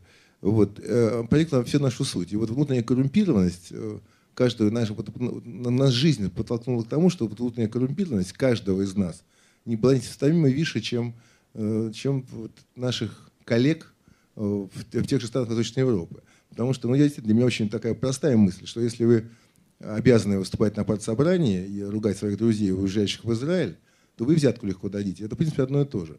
Вот, и вот это, это одна из важных идей книги. Для меня важная диалогема, как вы правильно сказали. Мы все в это включены были. Все, кто жил в СССР, мы все давали деньги мясникам. Я думаю, что если вот еще мясо было, значит, так сказать, в Москве точно давали, так сказать, взятки все, чтобы снабжать себя продуктами. А, мы все, так сказать, опять же, у нас нельзя было не вступить в партию, чтобы делать карьеру в академическом институте. Даже ну, я был экономистом, это вообще там не обсуждалось. Вот, и так далее и тому подобное. Вот. И вот мы остались в этой экономике торга. И люди, которые пришли в целом во власть в 90-е годы, конечно, были в этой идеологии, в отличие от, опять же, Восточной Европы. Вот э, в, Чехии ни один посол после 91 -го года, ни один посол Чехии, где бы то ни было, не был до того членом коммунистической партии. Была совершенно полная смена элиты. Была не коммуни... То же самое было в Чехии, в Польше, э, в огромной мере в Венгрии сейчас э, уже в Болгарии, это была не коммунистическая элита. У нас не было не коммунистической элиты. У нас были вот те, кто были. Вот Борис Николаевич обвинял. Я вообще был всегда сторонником иллюстрации. Э, Ельцин на нее не пошел. Э, тоже по понятным причинам. И прав был, наверное, потому что мы много интересного узнали о близких друзьях, я боюсь. Вот. Так вот, понимаете, вот это вот абсолютно глубокое проникновение этих инструментов торга и увлеченность всех, в отличие от Восточной Европы, всех абсолютно интеллигенции э, в жизнь, в эту экономику торга, в торге, в э, взятки, в компромиссы нравственные, оно привело к тому, что у нас значительно менее высокая мораль, и это сказалось на этих реформах. Собственно, это вы совершенно правы. Это была одна из главных моих идеологий. Вы абсолютно правы. Это очень точная, точная мысль. Да-да, извините, я только хотел добавить.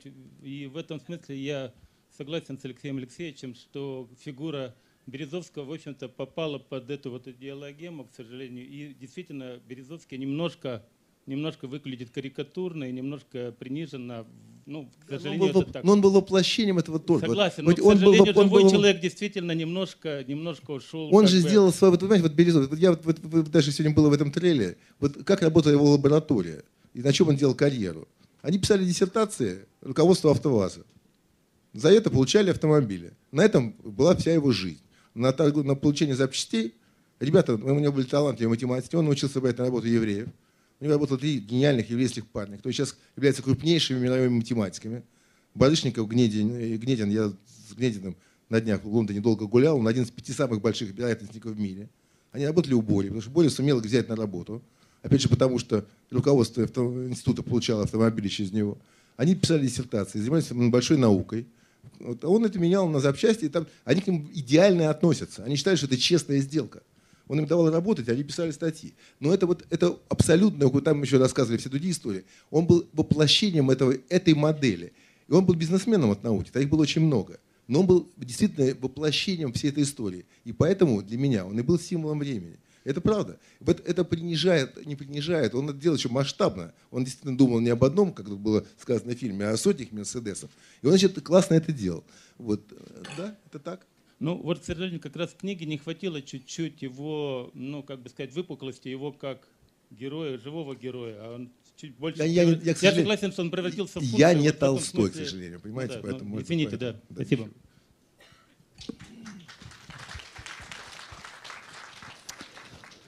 Добрый вечер. Меня зовут Дмитрий Колезев, я журналист. А, Петр Олегович, ну, во-первых, спасибо за книгу. Мне кажется, что она получилась очень удачной. А, Она интересная. Мне кажется, что герой получился живым. И то, какой а, успех, как мы видим, есть у этой книги, это, наверное, говорит о том, что нам не хватает какого-то такого разговора и политических мемуаров, и интервью о политических вещах. А вопрос мой касается отношения бизнеса и власти. У вас в книге там несколько раз звучит мысль, что Березовского можно назвать э, ну, как бы одним из архитекторов, а может быть главным архитектором э, системы взаимоотношений бизнеса и власти в нашей стране. Где-то там даже звучит шутливое предложение назвать э, РСПП именем Березовского.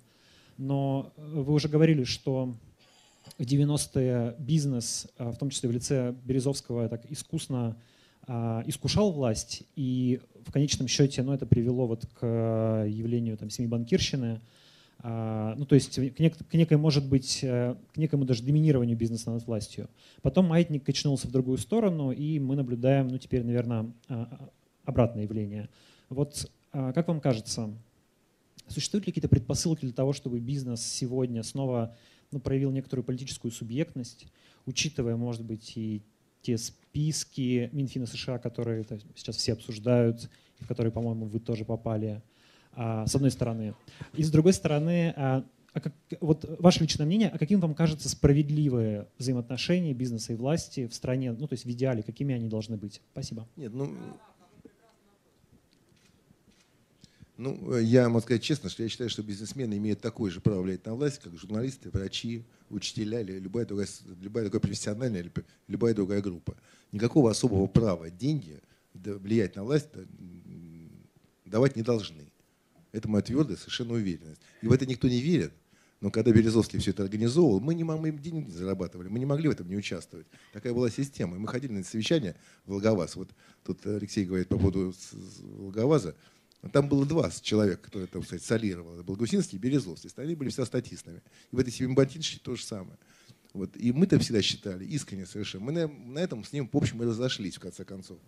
А, так уж вещи своими именами.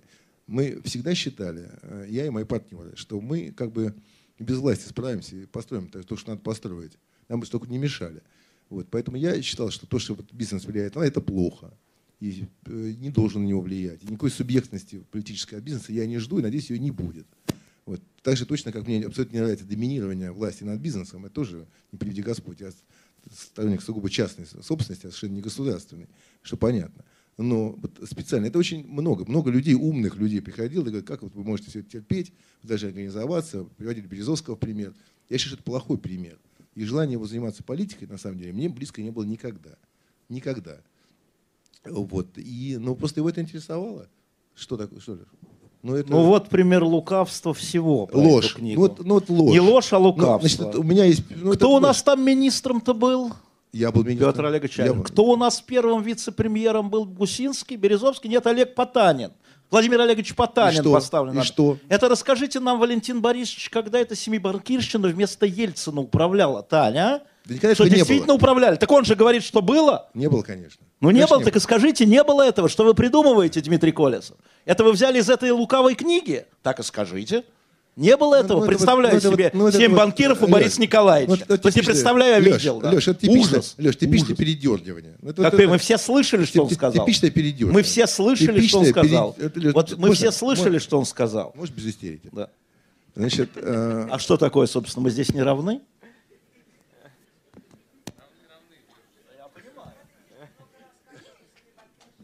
значит, э, семи- семибатиничной де-факто, конечно, не было. И влияние бизнеса на власть не было таким большим, как Березовский пытался ее изобразить. И тем не менее оно было избыточным. Я бы сказал вот так.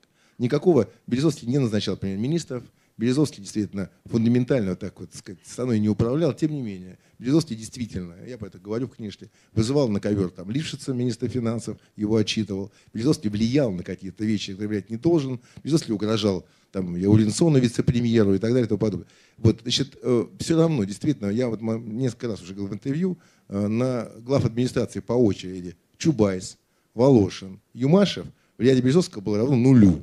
Жестко. Равно нулю. Но он успешно создавал такой миф о себе, включая интервью Financial Times э, Василия Бартильевича, куда меня включил. Он вспомнил, того назвал. Вот, э, что, так сказать, был такой миф. И его многие боялись. Думаю, что он не замминистра, он там действительно шорох наводил, я думаю, так сказать, пугал и так далее. И это было, безусловно, избыточно. И это плохо. И вот, Леш, вот ты можешь это верить, можешь не верить. Я с ним на эту тему ругался насмерть много лет. Это у меня есть письма на этот счет, на- записки. Я всегда говорю, Боля, это, не, это, это, это ужасно, не надо этим заниматься. Давай бизнесом заниматься. Вот это, это то, что это было, это чистая правда. Я не позволю, Леша, это вот это обвинение в том, что мы занимаемся политикой хотели, это ложь. Не хотели никогда. Я был категорически против залоговых аукционов. Пытался, вот Валя можешь подтвердить, пытался их сорвать. Три года не говорил Чубайсом после этого. Это плохо. Влияние бизнеса на власть плохо. Мы банк создали без, всякого, без всякой власти. И так далее. Поэтому нам это не нужно. И надеюсь, что и не будет нужно. Поэтому я вот, на самом деле, против любой субъектности политической бизнеса. Признался только что. Итак, государство вводит залоговые аукционы. Бизнес в лице Петра Олеговича пытается сорвать и срывает три года. Это называется не влияние. на Срывает. Они были. Они Ты были. пытался сорвать. Пытался? Ты только что сказал. что- Пытался. Это влияние на власть. Ну а как нет?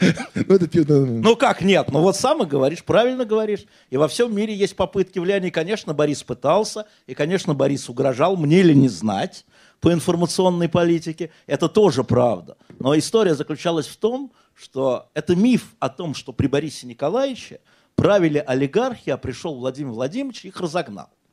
Это миф. Не правили при Борисе Николаевиче олигархи. Я молодому человеку отвечаю. Не правили. Не правили. Это опустили семибанкирщину ровно те, кто хотели перехватить власть. У Бориса Николаевича. Кстати.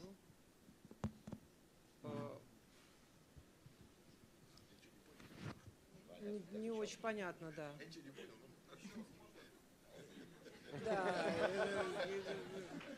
Вопрос э, очень хороший был задан в том смысле, что прозвучало утверждение. Вот была семибанкирщина, а потом пришел Путин, олигархов разогнал. Нельзя ли установить новый баланс? Так вот, семибанкирщины в том смысле вопроса не было. Вот о чем идет речь. И баланс между государством и э, бизнесом в разных странах решается по-разному. Через лоббирование, и в этом ничего нет страшного, если это лоббирование официальное. Через назначение своих людей, и это тоже есть. Мы видим, как сейчас в правительство Трампа приходят представители крупных корпораций, которые будут лоббировать. Слушайте, ну не надо ужастиками-то заниматься. Но не возвращаясь... Леш, не будут, Леш, не будут. Но возра- Не буду. Да, да, конечно, мы помним Чейни с его Халиберт, я все помним. Так вот, я просто хочу сказать еще раз. То, что э, бизнес не командовал Ельцином, это правда. И сейчас не командует.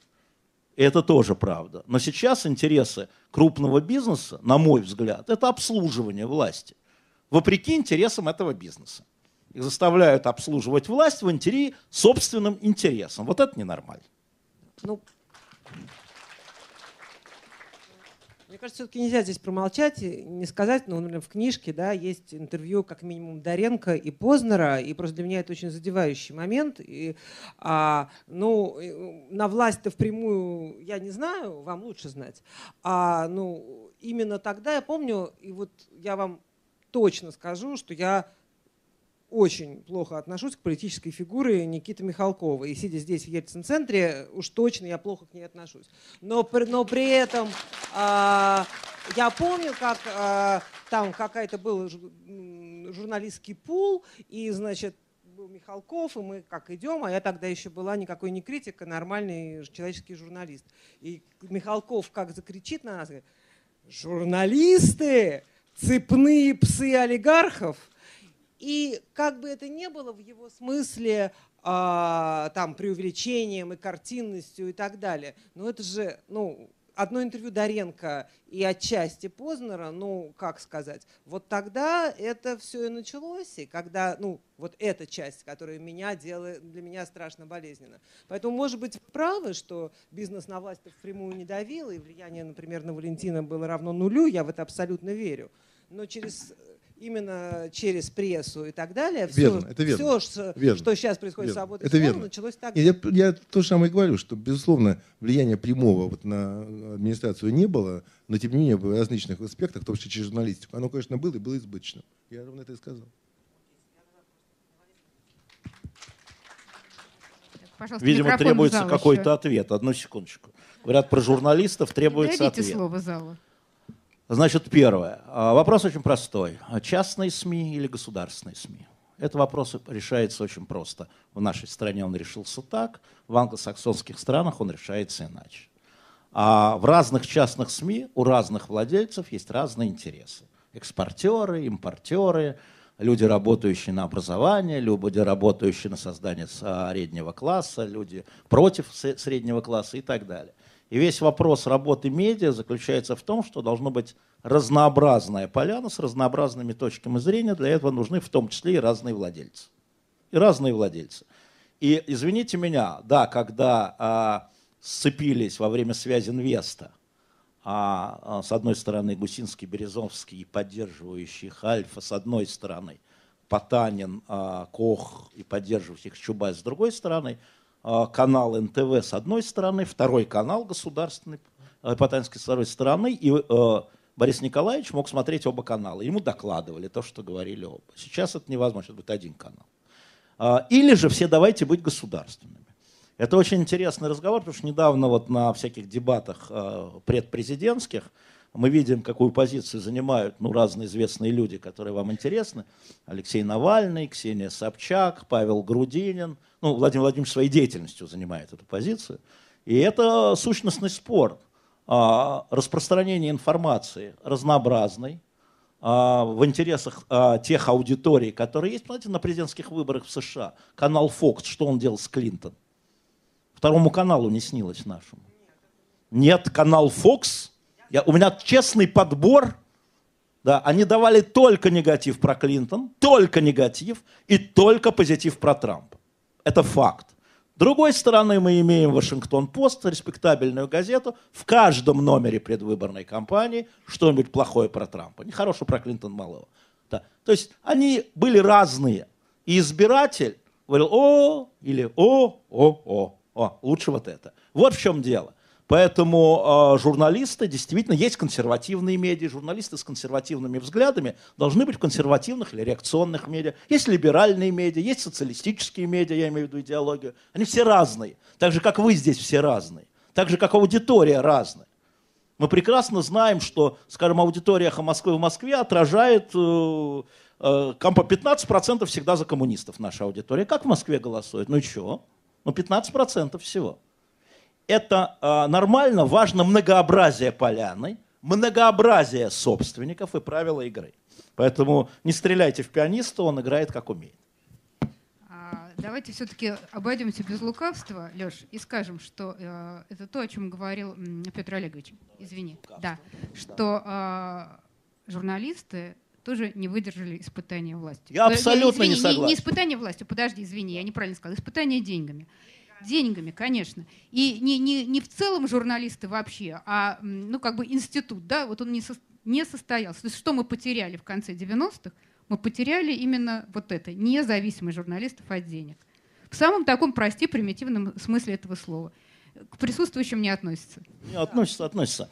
Я э, хочу сказать, что если вы имеете в виду 96-й год, я знаю, что я не понравлюсь аудитории. Не только 96 Но я сначала, а потом я скажу 99 или 2000 а, Я абсолютно уверен, что а, в целом журналистский корпус, понимая угрозу, как корпорация, прихода коммунистов и то, что им заткнут рот, и они лишатся рабочего места, и мне нужно было команда Гусинского, Березовского, Авина, Потанина, кого-то еще, чтобы поддерживать Бориса Николаевича. Борис Николаевич при всех своих угрозах, скажем так, знаменитая история с куклами при мне, Валя, извини, при мне, когда к нему приходит ИО генерального прокурора, говорит, смотрите, говорит он, смотрите, вот по вас показано, надо закрыть куклы, надо это в НТВ, причем уже шла война, так серьезно. И Борис Николаевич так посмотрел, как он мне сказал, Алексей Николаевич, да, правильно я его, Алишенко? Алексей Николаевич, так как он сказал, я терплю, и вы терпите. Вот так вот злобно. Ну ты же совсем о другом. Это, о нет, и это, это была... Поэтому Зюганов вместо него... Нет, секундочку. Это просто лишиться рабочего места. Слушай, я, я разве об этом говорю? Секундочку. Это первая говорю. история. Вторая Сейчас история про 90... Разговор о том, что приходят к президенту и говорят, надо закрыть такую-то программу. Генеральный он прокурор. сам настолько абсурден э, и невозможен. Ну, вот об он этом пришел и же говорим. и говорил же, и в присутствии там пяти человек. Вторая история про нынешние, послушайте, может быть, это будет лукавством, как любит говорить Люстелин или я, но я считаю, что есть журналисты, а есть пропагандисты. Разница между журналистами и пропагандистами очень простая. Пропагандист видит цель и к ней подтягивает факты, даже настоящие. Журналист не видит цели, он просто их публикует. Факты, мнения и так далее. Ему все равно, Я говорю только о тех людях, которые называли себя журналистами. Не, ну слушайте, я могу себя назвать сегодня. императором, но это Ну, ничего не Юрий дает. Алексей, в этой книге конечно. описана э, вот история, История как Доренко, а, да, Доренко, ну, э, так, ну и Лужкова. Ну вот Да. э- эта история неприлична, она не может существовать. Она, конечно, разрушает журналистику как институт. Даже если кругом находятся приличные люди, которые продолжают замечательно рапортовать. Просто то, что это внутри журналистики существует и называется словом журналистика. Кем? там- да разными людьми. Да просто Называется. Но мало ли, как они меня Почему? сейчас но, че- называют. но человек смотрит телевизор, просто человек, не в, в наши с вами, и главное, в ваши э, вещи не погруженный. И он считает, ну да, вот, это и есть Да, и журналистика. так было, и да. так будет. Вот это было Будет. и будет, это А, было нет, инициировано было и будет. Коллеги, я все-таки Ре- ребят, предлагаю ну- дать слово залу. Да. Не, не можно, я, я, я залу не дам слова, а вернусь к Березовскому. А, и к ОРТ. Я считаю, что а, огромная ответственность э, Борина а, негативная. То, что он сделал с Первым каналом. То, что он превратил его абсолютно в пропагандистскую машину в своих интересах, это абсолютное безобразие. А, То, что он выпускал Доренко против э, Лужкова и Примакова, это абсолютное безобразие.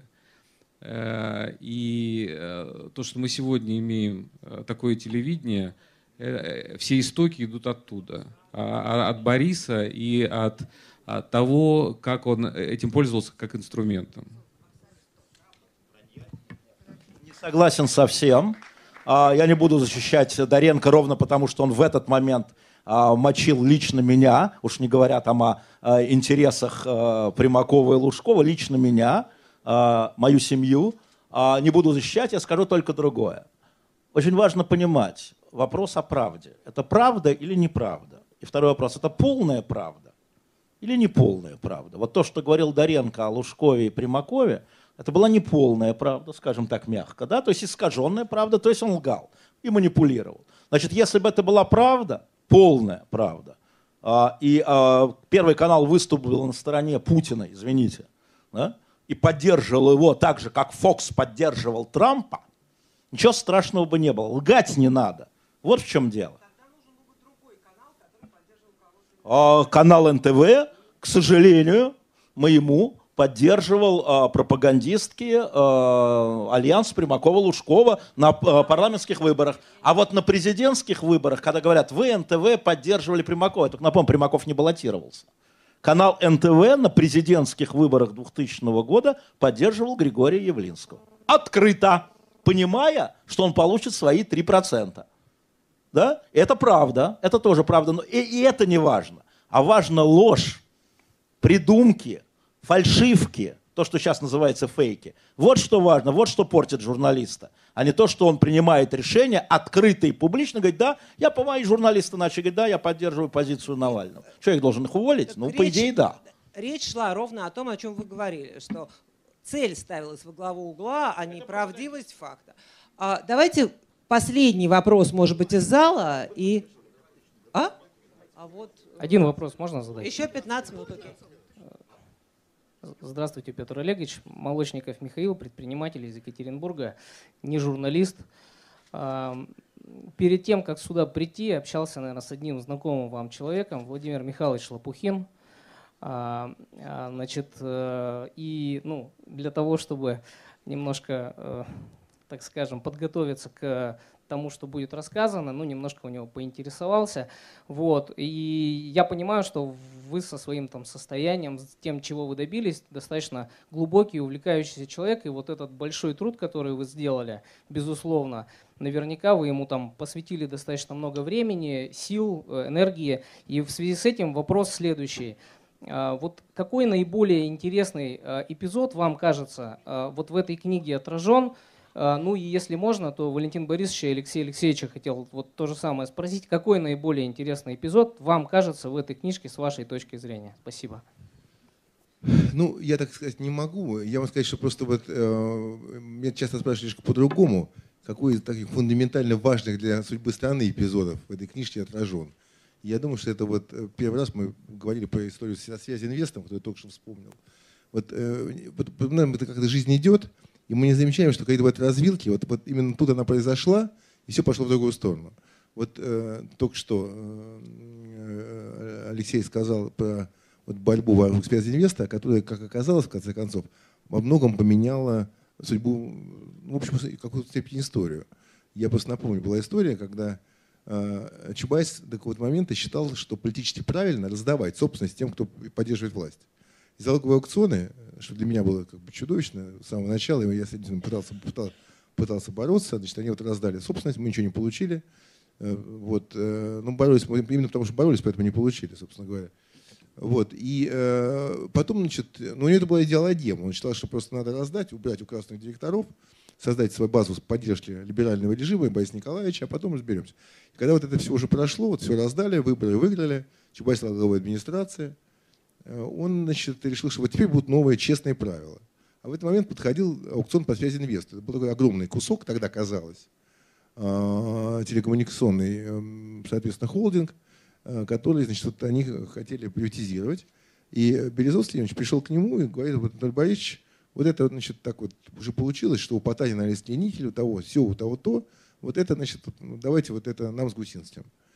Вот. Э, ну, было ясно, что у них, во-первых, а, совсем нет денег э, для того, чтобы купить, а то они управлять не умеют. Потом они пришли к нам с предложением, что вот они там все это утащат, а потом значит, мы, мы во-первых, профинансируем из банка, а во-вторых, будем управлять. Вот. Мы согласились в этом участвовать, если, они там, если у них получится. Вот. Но Чубайсов решил, что вот на этот раз будет все честно. А дальше история была такая. Значит, а честно, значит, вот э, Потанин хотел купить на аукционе, Потанин договорился с Соросом, Сорос э, предложил дать ему сказать, реальные деньги. Это оценили в миллиард шестьсот миллионов долларов. Соответственно, и э, Чубайс сообщил, что вы там договоритесь, но цена будет реальная. И поэтому будет аукцион. Начнем мы с цены миллиард шестьсот. А не с 200 миллионов, за вы хотели купить, там, или за 300 миллионов долларов. Соответственно, значит, дальше начались такие длинные разговоры. А, вот. Главное, что Березовский угрожал Потанину в этот момент, так сказать, всеми силами. А, что дальше он там кстати, будет плохо потайным он это все-таки будет покупать. И в какой-то момент э, а стоял жестко, будет честный конкурс. Ну, Березовский был тоже говорит, почему это раньше не было, вот именно сейчас вот на мне, когда вот, вот, почему сейчас честный конкурс? Это вот с какого-то такого черта. Он совершенно честно сказал по телевизору. Он вот, интервью, в фильме будет его интервью на эту тему. Он сказал, что мы берем такие политические риски на себя. Да, нечестно, но мы рисковали своей жизнью, организуя выборы 96 года. Действительно, тоже правда. Чем-то рисковали, сидя, сидя ночью в Волговазе, это правда. Вот. И, соответственно, так или иначе, в общем, Потанин э, не уступал, они давили. Вот. Мы на это смотрели со стороны. Чем кончится, тем ну, получится, значит, понятно. Значит, получится, не получится, посмотрим. Вот. Э, и в конце концов приходит Березовский и говорит, мы до всего договорились с Потаниным, бог с ним, заплатим реальные деньги, только надо поднимать деньги, значит, надо, ну, в общем, деньги в банке, клиентские в том числе. Большой риск. Значит, вот э, Потанин сказал, что он даст миллион шестьсот, миллиард шестьсот, миллиард шестьсот миллионов долларов э, ну, в заявке. Ну, мы, то, что ему неудобно перед Соросом, он не может, он уже, он уже не может уйти с аукциона, потому что Сорос дал деньги, поэтому Потанину отказаться, это показаться слабым, поэтому вот так вот давайте договоримся так, чтобы мы даем миллиард шестьсот, вы даете миллиард шестьсот пятьдесят и заберете. Значит, ну вот такой, такой. Чубайса это, в принципе, устраивало, цена была больше оценки. Вот. Э, ну, мы, значит, э, положили деньги на депозит, сколько там они требовали. Мы дали заявку на миллиард шестьсот пятьдесят, но потом я написал миллиард семьсот. Значит, и э, значит, связь инвест, соответственно, соответственно, выиграл. Вот. Это была действительно такая абсолютная наглая. И, в общем, эта история, ее, я первый раз про это рассказываю в этой книжке. Эта история там описана достаточно четко. По-моему, по тайне мы как-то проходим. А, вот, а дальше было, значит, вот, устроили собрание э, комсомольское по осуждению поведения комсомольца Потанина. Значит, вот нехорошо. Заставить его все-таки отказаться. Вот она приходила у Гусинского в мэрии, не в клубе Логоваз, я не знаю, ты, ты знаешь, там были, весь значит, цвет олигархата собрался, и все, в общем, говорили Потанину все, что они о нем думают. Это было ровно комсомольское собрание. Значит, вот, э, а Чубайс молчал и сказал, что, в общем, продали и продали. Вот. Ну, Потанин говорит, что он ничего, соответственно, не, не отдаст, и вопрос уже закрыт, и так далее, и тому подобное. Вот. Э, первый раз в жизни честно говорили, кто, кто, о чем, кто что о ком думает. Значит, очень жестко соответственно. Э, вот. А потом, когда все это закончилось, закончилось ничем, э, то ну, ну, мы там формально были на стороне э, Гусинского и Березовского. Мы с Гусинским спустились потом вниз. Он вызвал Добродеева и Малашенко, и Жень Киселева, и дал им команду уничтожить Чубайса. Жестко уничтожить Чубайса. Прям предиктовал по пунктам. Вот. Но я в этот момент уже тут же понял, что, в общем, ну, не купили, не купили, но уничтожение Чубайса совершенно мне не нравилось. Э, и Немцова. Они были два первых вице-премьера. И в этот момент мы тут же, вот в этот момент мы тут же перешли на другую сторону. Вот мы стали на стороне Чубайса и Коха э, всеми силами. Э, всеми силами, так же, как и Вова Григорьев там, и так далее. Потому что ну, уже ну, так получилось. Ну, кстати, это была худшая в жизни инвестиция Сороса. Все деньги они потеряли. Значит, связь инвест оказался чудовищной инвестицией. Вот, Сорос потерял, они потеряли больше миллиарда долларов на этой всей истории. Вот. Но это было не самое главное. Главное было то, что вот эта война э, против Чубайса, Немцова и Коха кончилась делом писателей. Они их, э, я поругался с Березовским на этом. На самом деле, после этого мы действительно поругались уже, потому что мы перешли на сторону врага, как бы вот э, в каком-то смысле. Вот. Но главное, что Чубайс и Немцов ушли в отставку. И это была фундаментальная история для смены экономического курса. После чего уже, так сказать, все пошло в другую сторону. Я все точно рассказываю? Что я... Ну, вот там уже я точно был внутри, я чистую правду рассказываю. Хорошо, мы, э, ты хорошо сначала говорил с Немцовым, потом вспомнил Альфреда Коха. А я отвечу на ваш вопрос. Я когда-нибудь напишу про связь инвест, то, что я видел.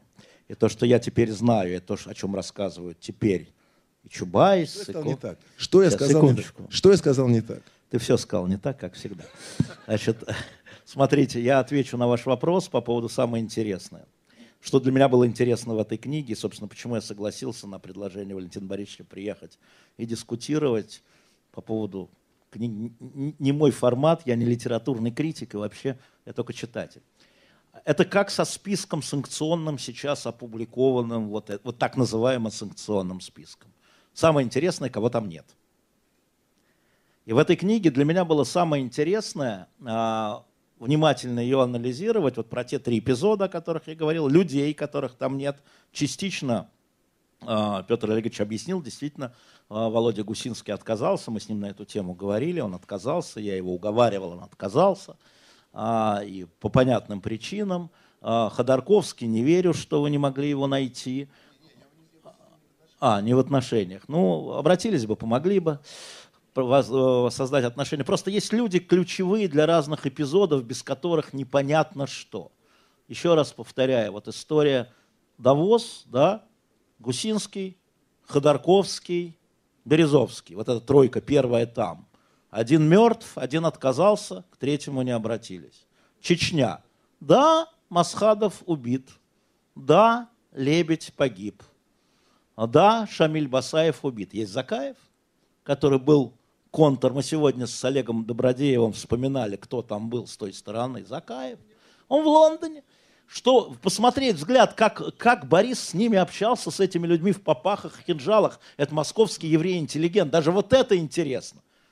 И там был кусочек, я не помню, кто давал интервью. А, ну, Григорьев, да, в папахе с кинжалом. Вот. Как он ездил в эту Чечню и как, как он с ними разговаривал. Я до сих пор, для меня это загадка большая. Это не потому, что а, Петру не удалось там с кем-то взять интервью. Мне действительно вот этого куска я никогда не понимал. Когда он приезжал а, в этот самый, в Карачаево-Черкесию, баллотировать, там были, значит, эти казаки. А, а, это было гениально. Здоровые мужики, которые видят этого мелкого еврейчика, который приехает, я буду вашим депутатом, я буду вашим депутатом, сейчас мы тебя зарежем, значит, эти товарищи, соответственно, казаки в попахах с газырями и прочее, проходит полчаса, они начинают кричать, Люба, Борис, Люба, Люба. Как он это делал? Большая тайна для меня, правда большая тайна. Такой соблазнитель такой, бес, но не мелкий. Вот мне не хватало, э, что мне важно в этой книге, то, что остались вопросы – над которыми я теперь думаю, что самое важное в этой книге, вот самое важное, что она стала информационным поводом для разговора о Борисе, в первую очередь, о времени, во вторую очередь, и о тех, кто нами управлял. Это очень важная Спасибо. книга для меня, именно для того, что она ставит вопрос. Спасибо. А ответы мы сами придумаем.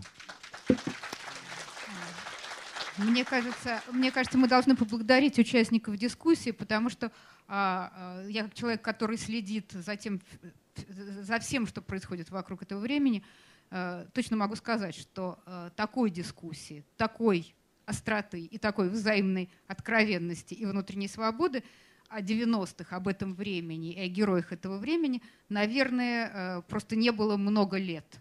А может быть и не было, начиная с 2000 года, а до этого не было, потому что мы жили в этом времени. Я думаю, что это говорит о том, что вопросы, заданные тем временем, они по-прежнему для нас всех больные – и для участников, и для тех, кто приходит в жизнь, в политическую жизнь сегодня, 90-е э, продолжаются, продолжаются своими вопросами, э, ответы на которые мы ищем. И э, мне кажется, что сегодняшние участники дискуссии были потрясающе откровенны в этом разговоре. Большое спасибо вам за это.